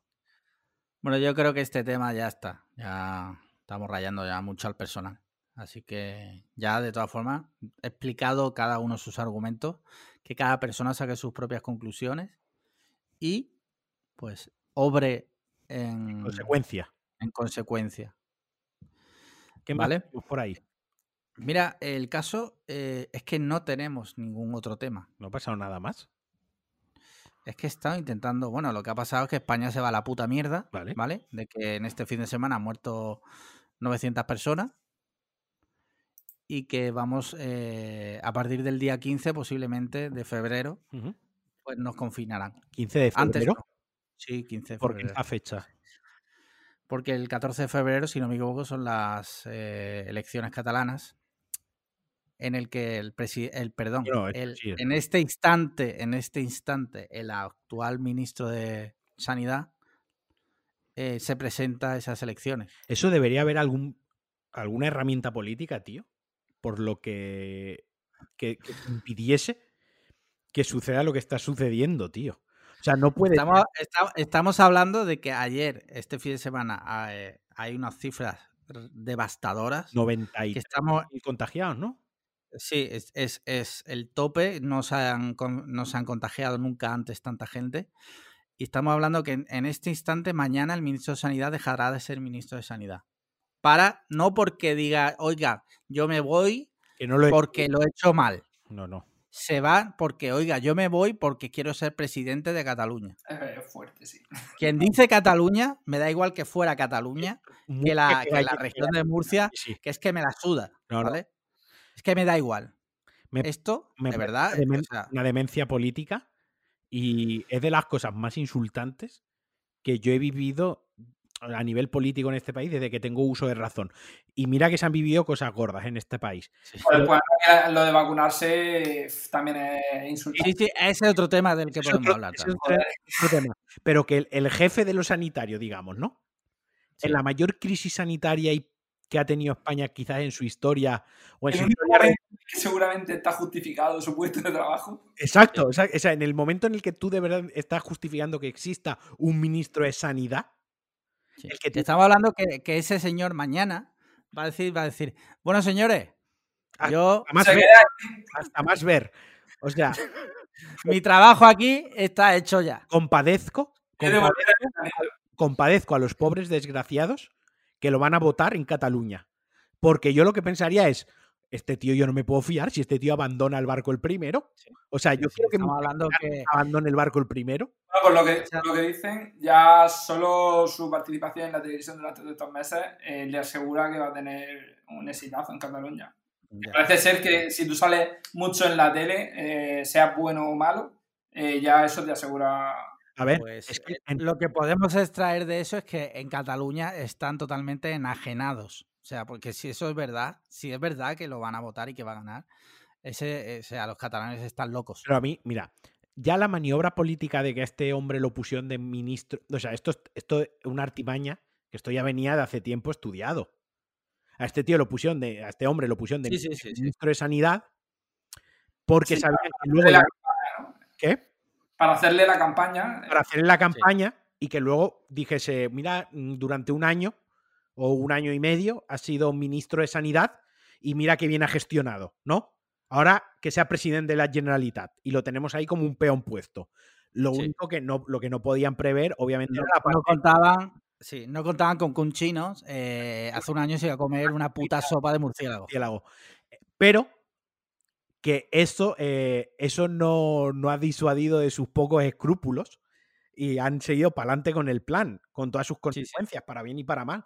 Y a mí me parece ser unos auténticos dementes y unos auténticos desgraciados.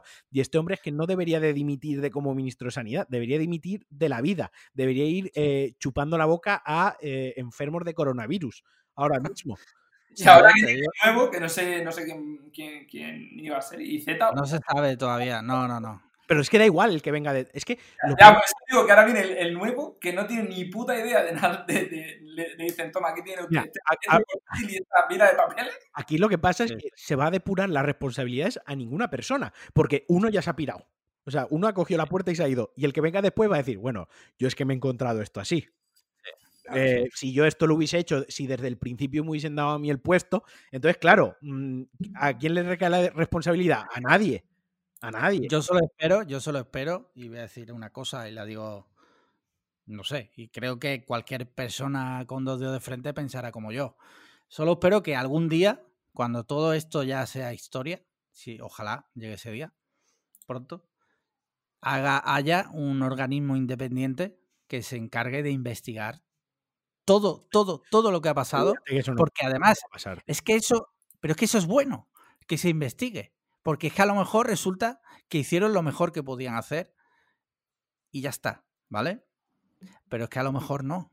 Y a lo mejor que este señor coja y se pire en el peor momento que se está viviendo de la pandemia, porque dicen, dicen que va a ser, lo que viene va a ser peor que lo que fue en el año pasado, es que me parece de una gravedad, de verdad. O sea, yo es que mm, no sé, no sé, no sé.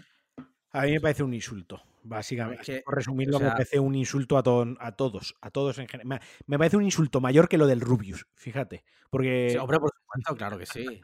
no, no, es una cosa, ya te digo.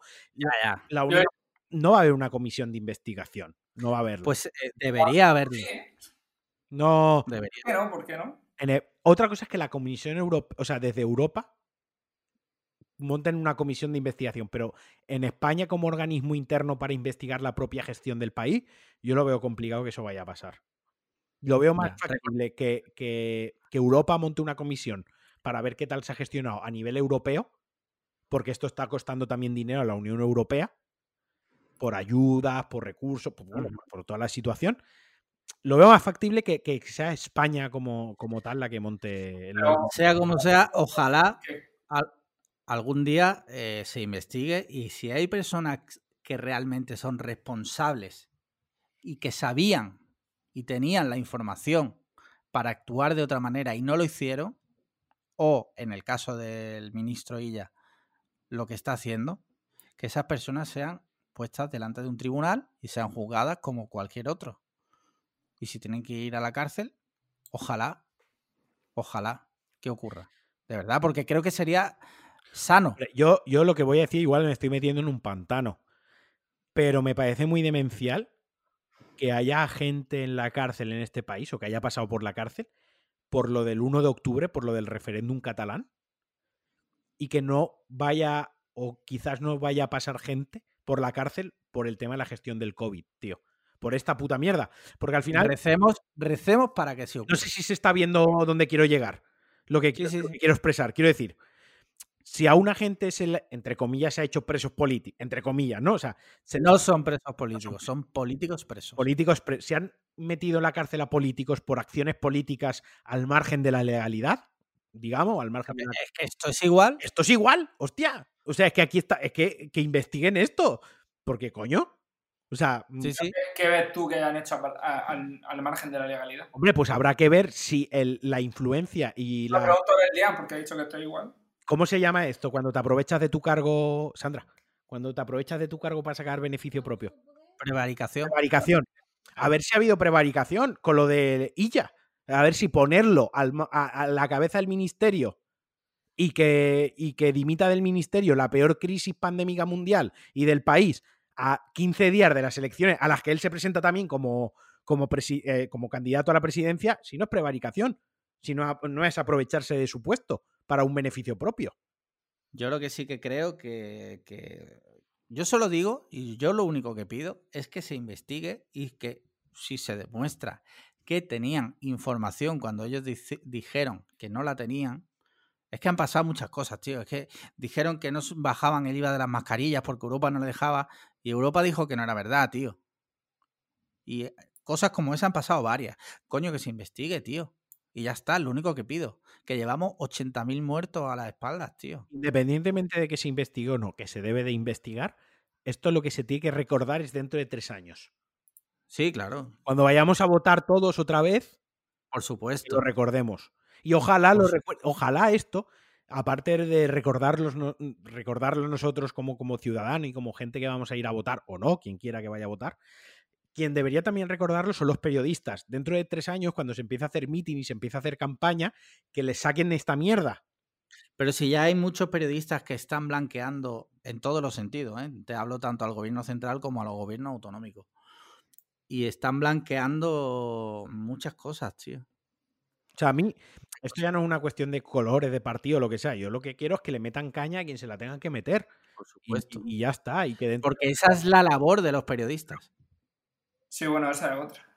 Pero bueno, yo, yo aquí me gustaría añadir también, porque es que a veces eh, parece que vivimos en el peor país del mundo y que Europa es el futuro. Pero, tío, es que en Europa eh, hay países en los que la, la mascarilla no es obligatoria, tío. Ni en, Sí, ni transporte público, ni en interiores. Y hay países igual en la, igual que, igual en la mierda que, España. Y, y, aquí parece que España somos el tercer mundo. No, no, pero te, te digo una cosa. Te digo una cosa, o sea, igual es egoísta, pero a mí lo que me interesa es lo que pasa aquí, porque me repercute a mí directamente. O sea, que cierren, que muera gente, que cierren negocios, me repercute directamente a mí. A mí, si en Alemania no llevan mascarilla en el transporte público, por mí como si le tiran una bomba. O sea, eh, hablando en, este instante de esta situación, es que me da igual. Entiendo, sí, sí. A ver, y que luego, que sí, que es verdad que hay cosas que se están haciendo muy bien y que no vivimos en el tercer mundo. Pero tenemos que ser críticos con las cosas bochornosas, como lo de. No, no, de acuerdo, como lo del tema de eh, colarse en la vacunación, en la vacunación. Bueno, ese es otro tema que vamos a hablar ahora. O sea, estamos hablando. Totalmente demencial. Toda, yo no sé si en Inglaterra, bueno, Inglaterra no porque ya no es la Unión Europea. Yo no sé si en Alemania, en Francia o en Bélgica ha pasado, por poner unos ejemplos. Lo que sé ha pasado eh y no ha pasado una o dos veces. O sea, no, no, no, no, no. loquísimo, pero loquísimo. Para que no lo sepa, por, por, por, introducir un poco el tema, es que eh, con el tema de la vacunación del COVID, muchos políticos y otro tipo de cargos y mandos, como también en el ejército, se han saltado la cola sin excusa, o sea, sin ser ni enfermo, eh, dependiente, ni nada, o sea, simplemente por su polla han dicho, ah, que hay vacuna, yo me la pongo. Y estamos hablando en una situación en la que ha muerto una cantidad brutal de ancianos, ¿vale? Que están los sanitarios ahí en pie de guerra, jugándose la vida. Que dice sanitarios, dice también otra gente, pues los policías, los bomberos, yo qué sé, por decirte. Gente que está ahí al pie del cañón. Y ahora llega el alcalde del pueblo de no sé dónde, dice, no, oiga, que yo me voy a poner la vacuna. Es que te metía tal patada en el pecho que te sacaba el corazón. Pero es que aquí, en Murcia ha sido gordo. En, Murcia ha sido demencial, ha habido un montón de gente. ha dimitido el, concejal de Sanidad. Pero el, sí. público, eh, puestos no presenciales que también iba a vacunarse. Sí, sí, sí, sí. Que aquí en la consejería se ve que abrieron la veda y dijeron quien quiera que vaya mañana, que le pinchamos. circular, oye, mañana hay vacunación gratis. Eh, quien quiera que se, que acerque el brazo. ¿Veis lo que más me jode a mí de este asunto? Ya en sí el asunto es jodido. Pero a mí lo que me toca los cojones, lo que realmente, por lo que yo a esa gente emplearía la violencia física, porque otro día hablaremos de que la violencia física a veces se debe de usar y está justificado. Pero bueno, eso lo dejamos para otro día. Pero con esta yo usaría la violencia física porque lo peor es las excusas. Lo peor es la justificación, y me explico. Decir, no, es que a mí me dijeron que me la pusiera, eh, no, yo como político me la pongo para dar ejemplo. No, es que sobraban. ¿Sobraban de qué, hijo de la gran puta? Seguro que hay alguna persona a quien se la podían poner. Pero. Coño, llama a, tu suegro, que Mira, aunque me salís una persona honesta y dijese, mira, sí, me he vacunado porque tengo miedo, porque no me quiero morir. ¡Hostia! Pues mira, puedo empatizar porque nadie quiere morirse. Y en una situación de, decir vida o muerte, de una situación de que en un fin de semana han muerto casi mil personas, tú ves la vacuna ahí delante y dices, a tomar por... Es muy, es muy golosa la vacuna. Coño, dilo, di, tengo miedo a morirme por el COVID. Tengo miedo. Ya está, tío, que sentir miedo es normal. Sentir miedo es normal. Ser un mezquino es normal en según qué circunstancias es normal. Pero ser un puto mentiroso y ser un sinvergüenza no es justificable. Y ya Sí, sí, sí. Referente a la, a, la, excusa, hay una cosa que es más asquerosa todavía, que es lo que ha hecho la alcaldesa de Molina de Segura, que está aquí pegada a Murcia, una ciudad pegada a Murcia. Que es que eh, ha dicho que ella se ha vacunado porque es paciente oncológica. la ¿Eso es verdad? Sí, sí. ¿Pero ella es paciente oncológica? Eh, creo que sí. ¿O tuvo cáncer hace 15 años? Porque, no, sé si tiene cáncer activo ahora o lo tuvo. Bueno, sea como sea, ha jugado la, ha jugado la carta del cáncer, ¿no? esa, carta que es la más ruin. Sí, sí, sí. Eh, que me he vacunado porque soy paciente ontológica, ontológica. Y claro, han salido eh, médicos aquí de la región de Murcia, directivos de la unidad oncológica de la resaca o de tal, de hospitales, diciendo, vale, Hay una unidad eh, sanitaria y se llama La Resaca en Murcia. La Arrisaca. Ah, vale, perdón. Vale. Eh, sí, no, eh, sí. Bueno, pues han salido diciendo que, vale, puede usted ser paciente oncológica, pero es que a los pacientes oncológicos todavía no les toca la vacuna. Sí, sí, sí, sí, sí. Eh, volver. Resulta que los del cáncer todavía no les toca, ¿no? Sí, sí, sí, sí. Y luego- no, pero es que es verdad, tío. Yo lo que ha pasado con, con Villegas, que es el consejero de sanidad que había aquí hasta que emitió el otro día, que es un tío que estaba súper bien visto en, en Murcia porque eh, su trabajo había, había sido muy bueno, que eh, a la hora de poner medidas, quitar medidas, eh, a la hora de comunicar, todo excelente, tenía un apoyo total de, de los ciudadanos. Y coge el tío y la caga de esa manera, pues ha habido gente que es que le ha tocado muchísimo los cojones de decir, joder, tenemos un tío aquí que, que parece medio válido y, y hace la mierda de esto. Pero por eso, por eso, por eso, debe haber organismos independientes que investiguen. Es que no es malo, es bueno. No, por supuesto. Es bueno. Y hay gente que se lo toma como algo malo. No, es bueno. Y, y- Entonces- y otra cosa de las que más me joden, tío, es la sensación de, de impunidad que tiene como para... Sí, sí, sí, sí. Es brutal. O sea, de decir, me voy a vacunar, sé que esto puede saltar, pero lo voy a hacer. Porque es que como sé que al final no va a pasar nada, que como mucho voy a Sí. tener que dimitir y punto, Sí. en el peor, peor de los casos, pues yo lo voy a hacer y me voy a mear en tu cara. Y me voy a reír mientras que lo veo. Y ahora lo que pasa es que ahora se da otro problema y es que ahora tienen que decidir si a estas personas que se han vacunado le aplican o no la segunda dosis. Si se la aplican, ellos ganan porque le están vacunando. Pero si no se la aplican, estamos hablando que se está perdiendo una dosis, se ha malgastado una dosis. A ver, vacunarlo los tienen que vacunar, pero... Pero que se... Pero que- hay gente que dice que no lo vacunen. A ver, yo creo que en frío puedes pensar que no lo vacunen, o sea, en caliente puedes pensar que no lo vacunen, pero pensando fríamente, joder, eh, mucho. Yo, yo estoy a, yo estoy a favor. Yo estoy a favor de que ya tal, vacúnalos. Pero vacúnalos con saña. Clávale la jeringa No, o sea, con fuerza. vacúnalos con el COVID y acto seguido les inyectas el SIDA. O la Sí, sí, sí. le metes algo chunguísimo, ¿sabes? Sí. No, como dijo Fernando Simón, que los vacunen, pero que lo hagan al, al final del plazo que hay establecido. O sea, no hace falta que los vacunen a los, a los 21 días. Si el límite son los 42, pues los vacunas en el día 40. Sí.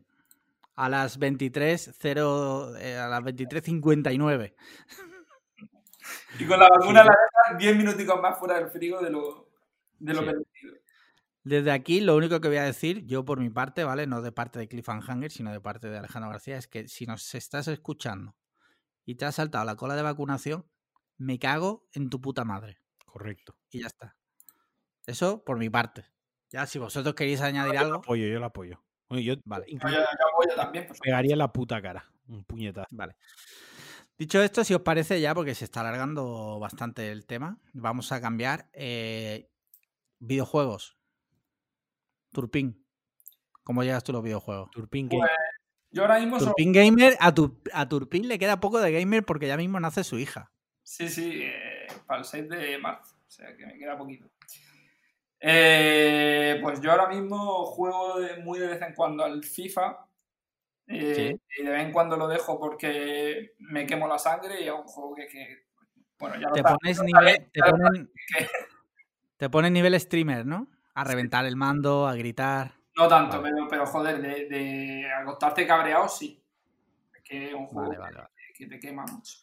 Y ahora estoy jugando a Minecraft. Ah, sí. Sí, sí. Estás viviendo tu segunda juventud. Mm, no, yo, a ver, de joven yo no jugaba a Minecraft porque no, no estaba, pero es un juego que me gusta mucho a día de hoy. Y, y sí, lo veo divertido, es muy creativo eh, y me gusta. Vale.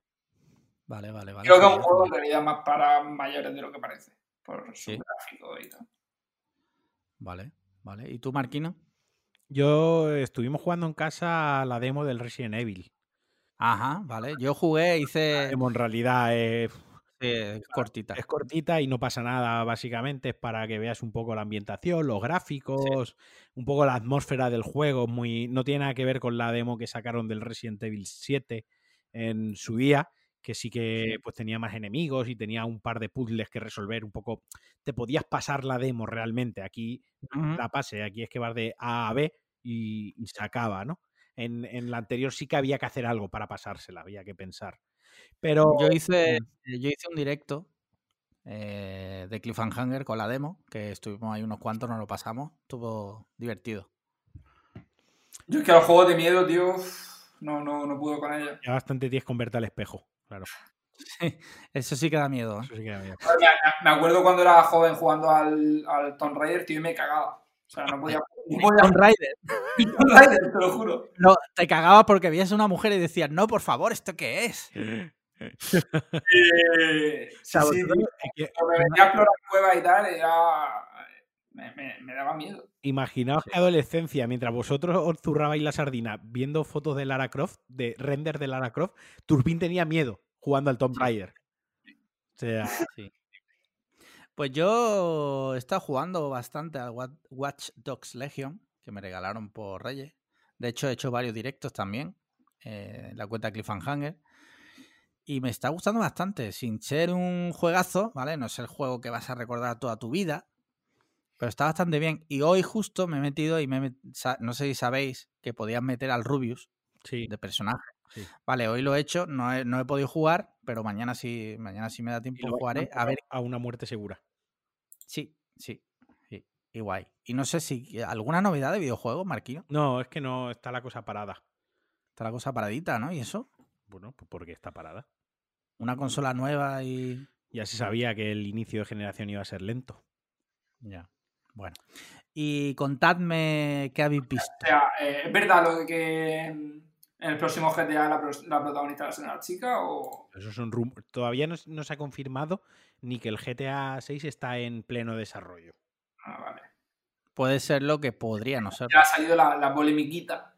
Sí. La protagonista es una chica... Vamos al Sí. cine. Sí, contadme qué habéis visto recientemente. Empieza tu Turpin. ¿Has visto alguna peli recientemente? Sí, a ver, este fin de semana he visto Secuestrado. Secuestrados. Sí, secuestrado. No me ha aportado nada nuevo al género, teniendo una trama bastante típica, aunque con un par de decisiones atrevidas. Los gritos y los gemidos me han llegado a parecer molestos, provocando incluso que me saliera un poco de la película. Esto es lo que ha opinado Turpin, Turpin Films en su cuenta ¿Pero oficial qué- de Twitter. ¿Qué película es esa? Secuest- ¿Secuestrado? Secuestrados. Eh, una película española de 2010, mira, la tengo delante. Eh, Ah, vale. sí, sí, tuvo sí, buenas- sí, sí. bastante buenas críticas, de, dirigida por Miguel Ángel Vivas, que no sé quién es. Sí, esa la he visto yo, me parece, ¿no? Que todo Era como la Funny Games española. Sí, sí, yo la he visto, me gustó. Eh, no, no, no me gustó mucho.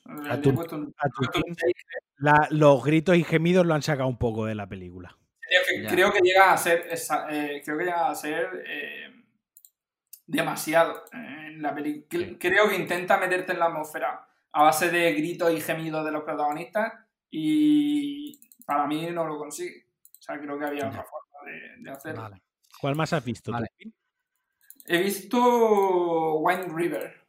Tremendo thriller de libro con una ambientación agobiante y frío, entre paréntesis, literalmente, y un buen ritmo que te tiene atrapado continuamente. Destaca una escena portentosa donde ha aguantado la respiración durante el tiempo que ha durado.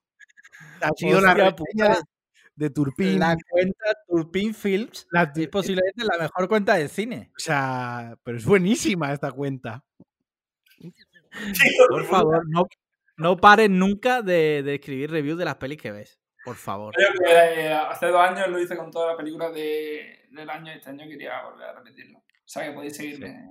Wind River, para quien es un, es- un thriller protagonizado por Elizabeth Ahora, ahora, pero venga, dale, Martín. Elizabeth Olsen, la bruja escarlata, y por. eh, ¿Cómo se llama? Jeremy. Jeremy, Jeremy, Jeremy Jeremy Renner. Renner. Jeremy Renner.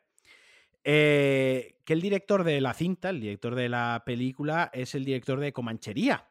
Eh, Comanchería es un western moderno que se estrenó en 2016 y que obtuvo la nominación a mejor película del año en los Oscars. Wind River salió el año siguiente, 2017, y es otro western moderno donde nos traslada, pues, también en la época moderna, como digo, a un asesinato que ha habido en una reserva federal india. Para quien no lo sepa, pues la reserva federal es india, eh, las jurisprudencias no son las mismas que en el resto de Estados Unidos. De hecho, de hecho por ejemplo, la- jurisdicción, me han corregido. Las jurisdicciones no son. Hola. eh, Un apunte, Marquino. ¿Qué? vale. No, es- no es el director de Comanchería, es el escritor. El escritor. No, y también lo dije él, ¿no? Uh, Eh, no, Busted. ¿Seguro? eh, vamos, eh, creo que no. Lo, lo estoy viendo ahora mismo en el Letterboxd. A ver. A ver, vamos a mirar IMDB en directo, ¿vale? A ver quién lleva razón. Director de Wine River, Tyler Sheridan, Ajá. que es director, además. Correcto, no dirigió. ¿No? No, dirigió Pues, Comanchería. que fue el- La el escribió. la La escribió guionista. Bueno, por ahí está mi error. Es el guionista también de Sicario. Es el guionista, verdad. Verdad, verdad. Sí. Vale, pido disculpas. Él, él, bueno, la película venía, vale, pues la película venía avalada porque el guionista era el mismo que de Comanchería. Ujú. Y sí que se. Y, que, y sí que se respira, o sí que se nota su. eh, su mano, ¿no? Al escribir. Ha gustado mucho. Que a A mí ver, me ha sí, gustado mucho. La película es un thriller es un, es un western moderno. Eh, buenísima. eh, a ver lo que he dicho eh, en, en- en la crítica que tú has leído. Eh, te mete ahí de lleno en ese mundo de un poco claustrofóbico de- del frío y de la reserva india, que es un poco agobiante. Y es verdad que tiene una escena que es buenísima. No sé si habéis visto la película, pero tiene una a- escena que es la. A mí de la peli, quizás lo que no me gusta tanto es eh, como thriller, o sea, el misterio de lo que sucede, el misterio del asesinato, digamos, es como muy flojo. No sé si sí, me- muy, como muy de andar por casa. O sea, no, hay, no, hay- no es un thriller de estos que el, asesino o la asesina al final es algo muy enrevesado y que llegan. No, es muy sencillo, ¿no? O sea, llega un momento que. que no sea no tiene por qué ser una cosa súper enrevesada para que sea un thriller de, de un asesino en serie súper eh, complicado que basa su asesinato en tal patrón no me gustó que fuera una cosa eh, cotidiana de hecho la, la película está basada en un hecho real entonces me gustó que fuera una cosa cotidiana y darle ese aspecto de thriller y de, y de investigación Yo la tengo a media, ¿vale? Nunca la terminé, no me estaba gustando mucho. Tampoco me gustó mucho Comanchería, o sea que. Yo es que no ¿Te gustó empatizo mucho Comanchería? con las. Sí. Con el trabajo de este hombre. Sin embargo, Sicario sí me gustó. bueno, a mí Comanchería tampoco me gustó excesivamente Pues con No. sería un peliculón, tío. A mí me parece redonda, ¿eh? Me parece una película de cinco estrellas. Vaya. O sea, a mí Pues me ¿Seguro? ¿Seguro que te parece de cinco estrellas? cuatro, vamos a ver de cuatro, no sé lo que le he dado en Letterboxd, pues la he vuelto a ver. Ah, vamos a eh, fact checking, neutral de Letterbox. Vamos a ver. esto no sigo a. Marquina en Letterboxd. ¿El qué? que no tengo ya Marquina en Letterboxd Vaya. ¿Cuánto le he puesto? Estoy mirando que no me aparece. Comanchería, no me aparece. No te lo digo, yo, lo hago yo antes. Mira. Turpini Snow Follow You. A ver, block. ¿Dónde se bloquea aquí a la gente? Cinco estrellas le he puesto. Mira, lo voy a enseñar aquí. Porque como te mereces comerte una polla así de grande. Míralo. Esto es un podcast, no se puede enseñar cosas, Marquino. Cierto, cierto, cierto. ¿Cierto? Mamá es polla, los dos. El Cierto. murciano y el malagueño. Mira, Bueno, y cuéntame, ¿tú, tú qué has visto, Marquino? Pues a ver, yo. eh, pues no he visto así nada, nada especialmente relevante, la verdad. He tenido unos días de, de cine, un poco viendo cosas que ya había visto. Vi una, mira, vi una que se llama Synchronic, ¿de acuerdo? O sea, tú ves las mayores mierdas que hay, tío. O sea, películas de las que nadie ha oído hablar jamás. De Netflix, Synchronic. Sí, sí, sí. Bueno, pues todo, todo cine. Perdón, por no ver solo cosas de Marvel como tú. Eh, Synchronic. Es de una droga, es una película de ciencia ficción, ¿no? Y Vale. hay una droga que tú te la tomas y te hace viajar en el tiempo, pero no donde tú quieres. O sea, es viaje en el tiempo mal, porque como todas las drogas, el mensaje es exacto, random. Entonces, ¿qué pasa? Que la gente viaja, pero luego vuelves a tu, digamos que el viaje, el, el momento, el colocón, es un viaje temporal. ¿Cuánto dura? ¿Se sabe o es, eh, depende? de minutos, aproxi- depende de las personas, hay unas que les afecta más fuerte y otras menos, como todas las drogas, pero más o menos son unos 7 minutos. Y lo ¿Un que te- viaje sensorial o físico? No, no, físico, físico. Vale. Entonces, cuando estás en el donde viajas, pues te pueden pasar cosas buenas, o sea, te puedes traer algo, los objetos, pero te pueden matar, por ejemplo, ¿no? Ah, puedes puede traerte objetos. Puedes traer objetos y pueden, te pueden matar, ¿vale? Porque esto no es spoiler, esto es lo primero que sale de la película. Eh, la primera chica que se toma el trip y este eh, viaja, o sea, como que se teletransporta a, un- a los mayas, ¿no? A la época de los mayas. Y una serpiente le pica. Hostia, Cuando vuelve al, a 2019, tiene la pierna cangrenada. se está muriendo y no saben qué serpiente le ha picado. Ella la describe y dice, no, pero aquí hace como 300 años que no se ve esa especie de serpiente, ¿no? Entonces, la película no es especialmente buena, la verdad, la no es especialmente buena. El protagonista es, es eh, este, el Falcon de, de los Vengadores Anthony. y el actor de 50 sombras de Grey, ¿no? Sí. Eh, pero me gustó, lo que sí que me gustó es el planteamiento de ciencia ficción de viaje temporal a través de las drogas, ¿no? Pues estamos acostumbrados a que los viajes temporales son o con una máquina de viajar en el tiempo o con un portal que sea... No, esto es con, con una droga, con un trippy. Vale, estoy viendo que el director ya estoy viendo. Vale, no la voy a ver, descartada automáticamente porque he visto otra película de este director y, o sea, no. ¿Cuál es la otra de este director? Eh, ¿Cómo se llamaba esta? La del. El infinito. Bueno, en en inglés era The End, Endless. Ah, vale. Endless. Endless. Esa me gustó a mí, tío.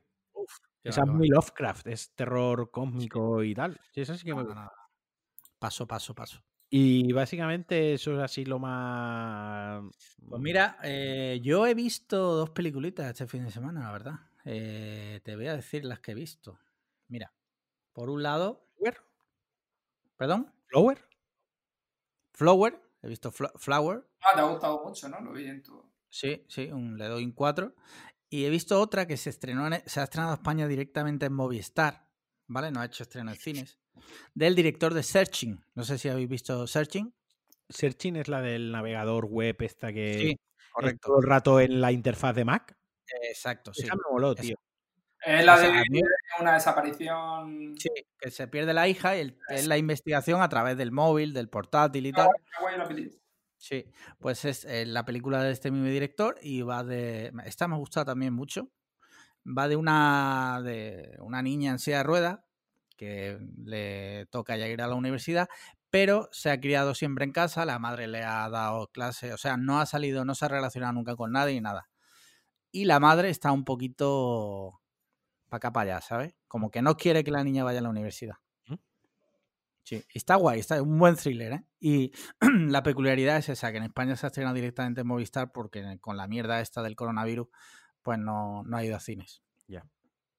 Así que el que tenga Movistar y la quiera ver. Y la de Flower, pues también me ha gustado bastante. Me ha gustado, sí, sí. Va de, de, pues una chica que la verdad está fatal. Está, eh, se dedica a hacer, esto es literal, mamadas a cambio de dinero eh, para pagarle eh, a su padre la, fianza. ¿El qué? Se prostituye. Bueno, llámalo prostitución, sí, sí. Eso lo hacía Sí. Martino también. Bro, tío, eso era, es- era en privado, tío. No, pero eh, y luego, pues nada, llega el, el- llega el hermanastro, el hijo del novio de la madre, y bueno, pues como que su vida pues da un giro. Está guay, está guay. Me gustó bastante, ¿eh? Sí, sí, sí. Muy de llorar la película. No, para nada. Te ríes, más bien. Por cierto, ¿qué te está para ir cerrando, ¿qué te está pareciendo Sí. 30 monedas? Que sé que te queda poco para ir al final. Pues eh, lo he puesto hoy en Twitter también, que para mí es. Porque mm, te eh, sigue. sí, sí. Es de lo mejor que se ha hecho en España y creo que es una obra importantísima. Es- Yo, es que. Pues yo no quería verla, pero es que después de leerte en Twitter eh, me ha entrado ganas. yo estoy con Alex. O sea, tiene 30 monedas, tiene problemas de facto y tiene Sí, claro, claro. problemas sobre Y todo que pecan en la producción española de ficción. Pero es tan importante que haya productos de ficción y de terror o de misterio españoles así. Y a este nivel, con este presupuesto, o sea, abre la puerta a. Ah, o sea, es que es importante porque no estamos acostumbrados a que la ficción en España y la ciencia ficción o el terror, etc., sea así. Igual que el cine de terror o el cine más macabro, gore, barra, tal, en España tampoco estamos acostumbrados hasta que te llega Alex de la Iglesia o alguien de su camadería y te saca una película. ¿no? Sí, o Rec, por ejemplo, en su momento fue también importantísimo. Pero es que son cosas contadas. Entonces, Sí. al final es muy importante por eso, porque a lo mejor esta producción 30 monedas, producción, si fuese americana, tal, pues quedaría como un subproducto, digamos, entre comillas, al que no se le prestaría tanta atención. Pero creo que lo importante sobre todo es que es eso, que es una producción española, eh, que habla, entre otras cosas, de la España vacía y Sí. más cosas importantes, más allá de- de toda la mitología y todo, lo- todo el envoltorio, detrás hay otras cosas también importantes que la serie habla de ellas. Y Sí. está muy bien, está muy bien y es muy importante. Independientemente de que luego el final pueda ser un poco meo, más flojo, más fuerte, o que es que los efectos especiales de tal bicho están mal hechos. Bueno, yo con el Paint yo no los haría mejor. Quiero decir, Claro, claro, claro. eh, A mí me, me parece, me parece muy guay esto que dices porque eh, hay géneros que parece que es como que están en España, ¿no? Para los en españoles. España o, o que están todavía en pañales en el cine o en la serie. Y, y es como lo que ha pasado los últimos años con el thriller español, que antes Sí. en España solo hacíamos películas de risa y de repente pues, ha empezado a salir thrillers de mucha calidad eh, y algunos de ellos pues tuvieron que abrir camino en su momento. Pues, no Sí. sé, a lo mejor la isla mínima en su momento fue como un game changer en, en el thriller español. Y Mira, yo- que, se- que- que la industria mejore, claro, y en la ciencia ficción, como tú dices, que en España es... Que parece que en España las series tienen que ser o, o de drama folleteo Sí. o de risa ridículo. Sí. Que luego una cosa, hoy me ha pasado una cosa, cuando he puesto el tuit de 30 monedas, me ha contestado una persona, no me sigue, pero no la conozco, y me dice, no, porque en España lo, que, lo único que se nos da bien es eh, cosas tipo los pingueros y no sé qué. Digo, pero tío, ¿tú has visto últimamente lo que se hace en España? macho, lleva 20 años sin ver nada. Claro, digo, mira lo que se ha hecho en este último año, so- solo este último año lo que se ha hecho en televisión. Y yo creo que, joder, se hacen muchas más cosas que los pingueros. Claro, por eso digo que es lo que decía Turpin, que parece que hay géneros que aquí están prohibidos, no prohibidos, sino que no se les presta atención o se les menosprecia porque ah, es que en España eso no se puede hacer. Sí, Hombre, sí, sí. Pues eh, obviamente si la gente no lo apoya y tiene esa mentalidad y la gente no lo ve, pues obviamente nunca se van a hacer. Eh, que Alex de la Iglesia mm, podría tener cosas mejores 30 monedas, que los efectos especiales podían estar mejor, obviamente sí. No, no he investigado y a lo mejor me meto la pata, pero a lo mejor esos efectos especiales los ha hecho una productora española. A lo mejor Alex de la Iglesia con ese presupuesto podía darle los efectos especiales a una empresa de Los Ángeles que con el mismo precio tiene más experiencia y se los hubiesen hecho mejor, por poner un ejemplo. Vaya, Mm. ¿no? Y a lo mejor ha, ha decidido apostar, no lo sé, Alex, ¿lo estás mirando? Lo estoy buscando, sí, a ver si... A lo mejor ha decidido apostar por una empresa de efectos especiales patria que se haga en España y con toda la producción o el máximo de la producción posible hecha en España. Pues eso también es importante. Joder, porque, porque al final es lo que abre camino. Sí. Sí, sí, totalmente. Que de hecho en la serie hay mucho deepfake, ¿vale? Que si no te lo dicen tú no lo sabes. Correcto. O sea que ojo con eso, ¿eh? Estoy buscando pero no ¿Era encuentro... no la FX o algo así? No, mira, hablamos, aquí un, he encontrado un titular, hablamos con Curro Muñoz, supervisor de VFX de 30 monedas. Vale, es de Lux. sea, que- esta empresa es de Luxe, pero Curro Muñoz, eh, no sé, Curro Muñoz ra- raro sería que fuese de Canadá. con el- Yo acabo Eso te digo. Eh, los VFX son de estudios eh, Marte y Deluxe Spain. De Luxe, de Luxe es lo que estoy viendo, de Lux. Es una empresa española, o sea, hay que valorar también que, joder, con pasta, claro, te vas a Estados Unidos y te hace George Lucas unos efectos especiales con la punta del cipote que no te puedes ni imaginar, pero coño, vamos a valorar también lo que hacemos y también cómo se hace y en las condiciones que se hace. Deluxe Spain. Deluxe Spain. Sí. Eh, postproducción de imagen, postproducción de sonido, efecto visual. Pues es lo que yo digo. Que a lo mejor si tienes 50 mil dólares, por decir una cantidad, se lo puedes dar a Deluxe Spain o lo puedes dar a no sé quién de Los Ángeles. A lo mejor de Los Ángeles te lo deja más a- mejor acabado, ¿no? Te los hace mejor por, por X motivo. Aún así te digo que yo no, en los efectos especiales no he visto tampoco una cosa demencial. O sea, hay películas de Hollywood que a veces tienen unas cantadas que flipas. Mucho ojo que Deluxe Spain han hecho los efectos especiales de Super López. Coño. Bueno. Sí, sí, sí. Muy bien, chicos, pues yo creo que con esto podemos dar por finiquitado el episodio, ¿no? O sea, hemos estado dos horas hablando con un murciano. O sea, ese va a ser el título del podcast. Dos horas hablando con un murciano. Y en vuestros mejores sueños. Sí, sí. ¿Qué tal? ¿Cómo te has sentido, mm, Turpín? ¿Del 1 al 10? Bien, bien, muy bien. Un 10. ¿Te has sentido arropado? ¿Te has sentido que has estado en el audio y el micro y tal, pero al final bien. Vale. Vale, vale, vale. Muy bien. Muy contento, contento de, de estar con vosotros hablando. Agradecerte que hayas estado con nosotros y hayas dedicado este rato sabiendo que eres una persona muy ocupada, que tiene muchas cosas que hacer. Y Marquino, como siempre, muchas gracias por estar ahí. Muy bien. Muchas gracias a los, a los oyentes. Recordaros, como siempre, sé que soy muy pesado, pero bueno, cinco estrellas en Apple Podcast, eh, comentarios y likes en iVoox y ya, si queréis ya mm, coronaros, pues patreon.com barra podcast cliffhanger, ya ahí desde un euro podéis darnos apoyo. Y nada más, muchas gracias a todos y nos vemos, nos oímos en el siguiente episodio. Muy bien. Chao. Chao.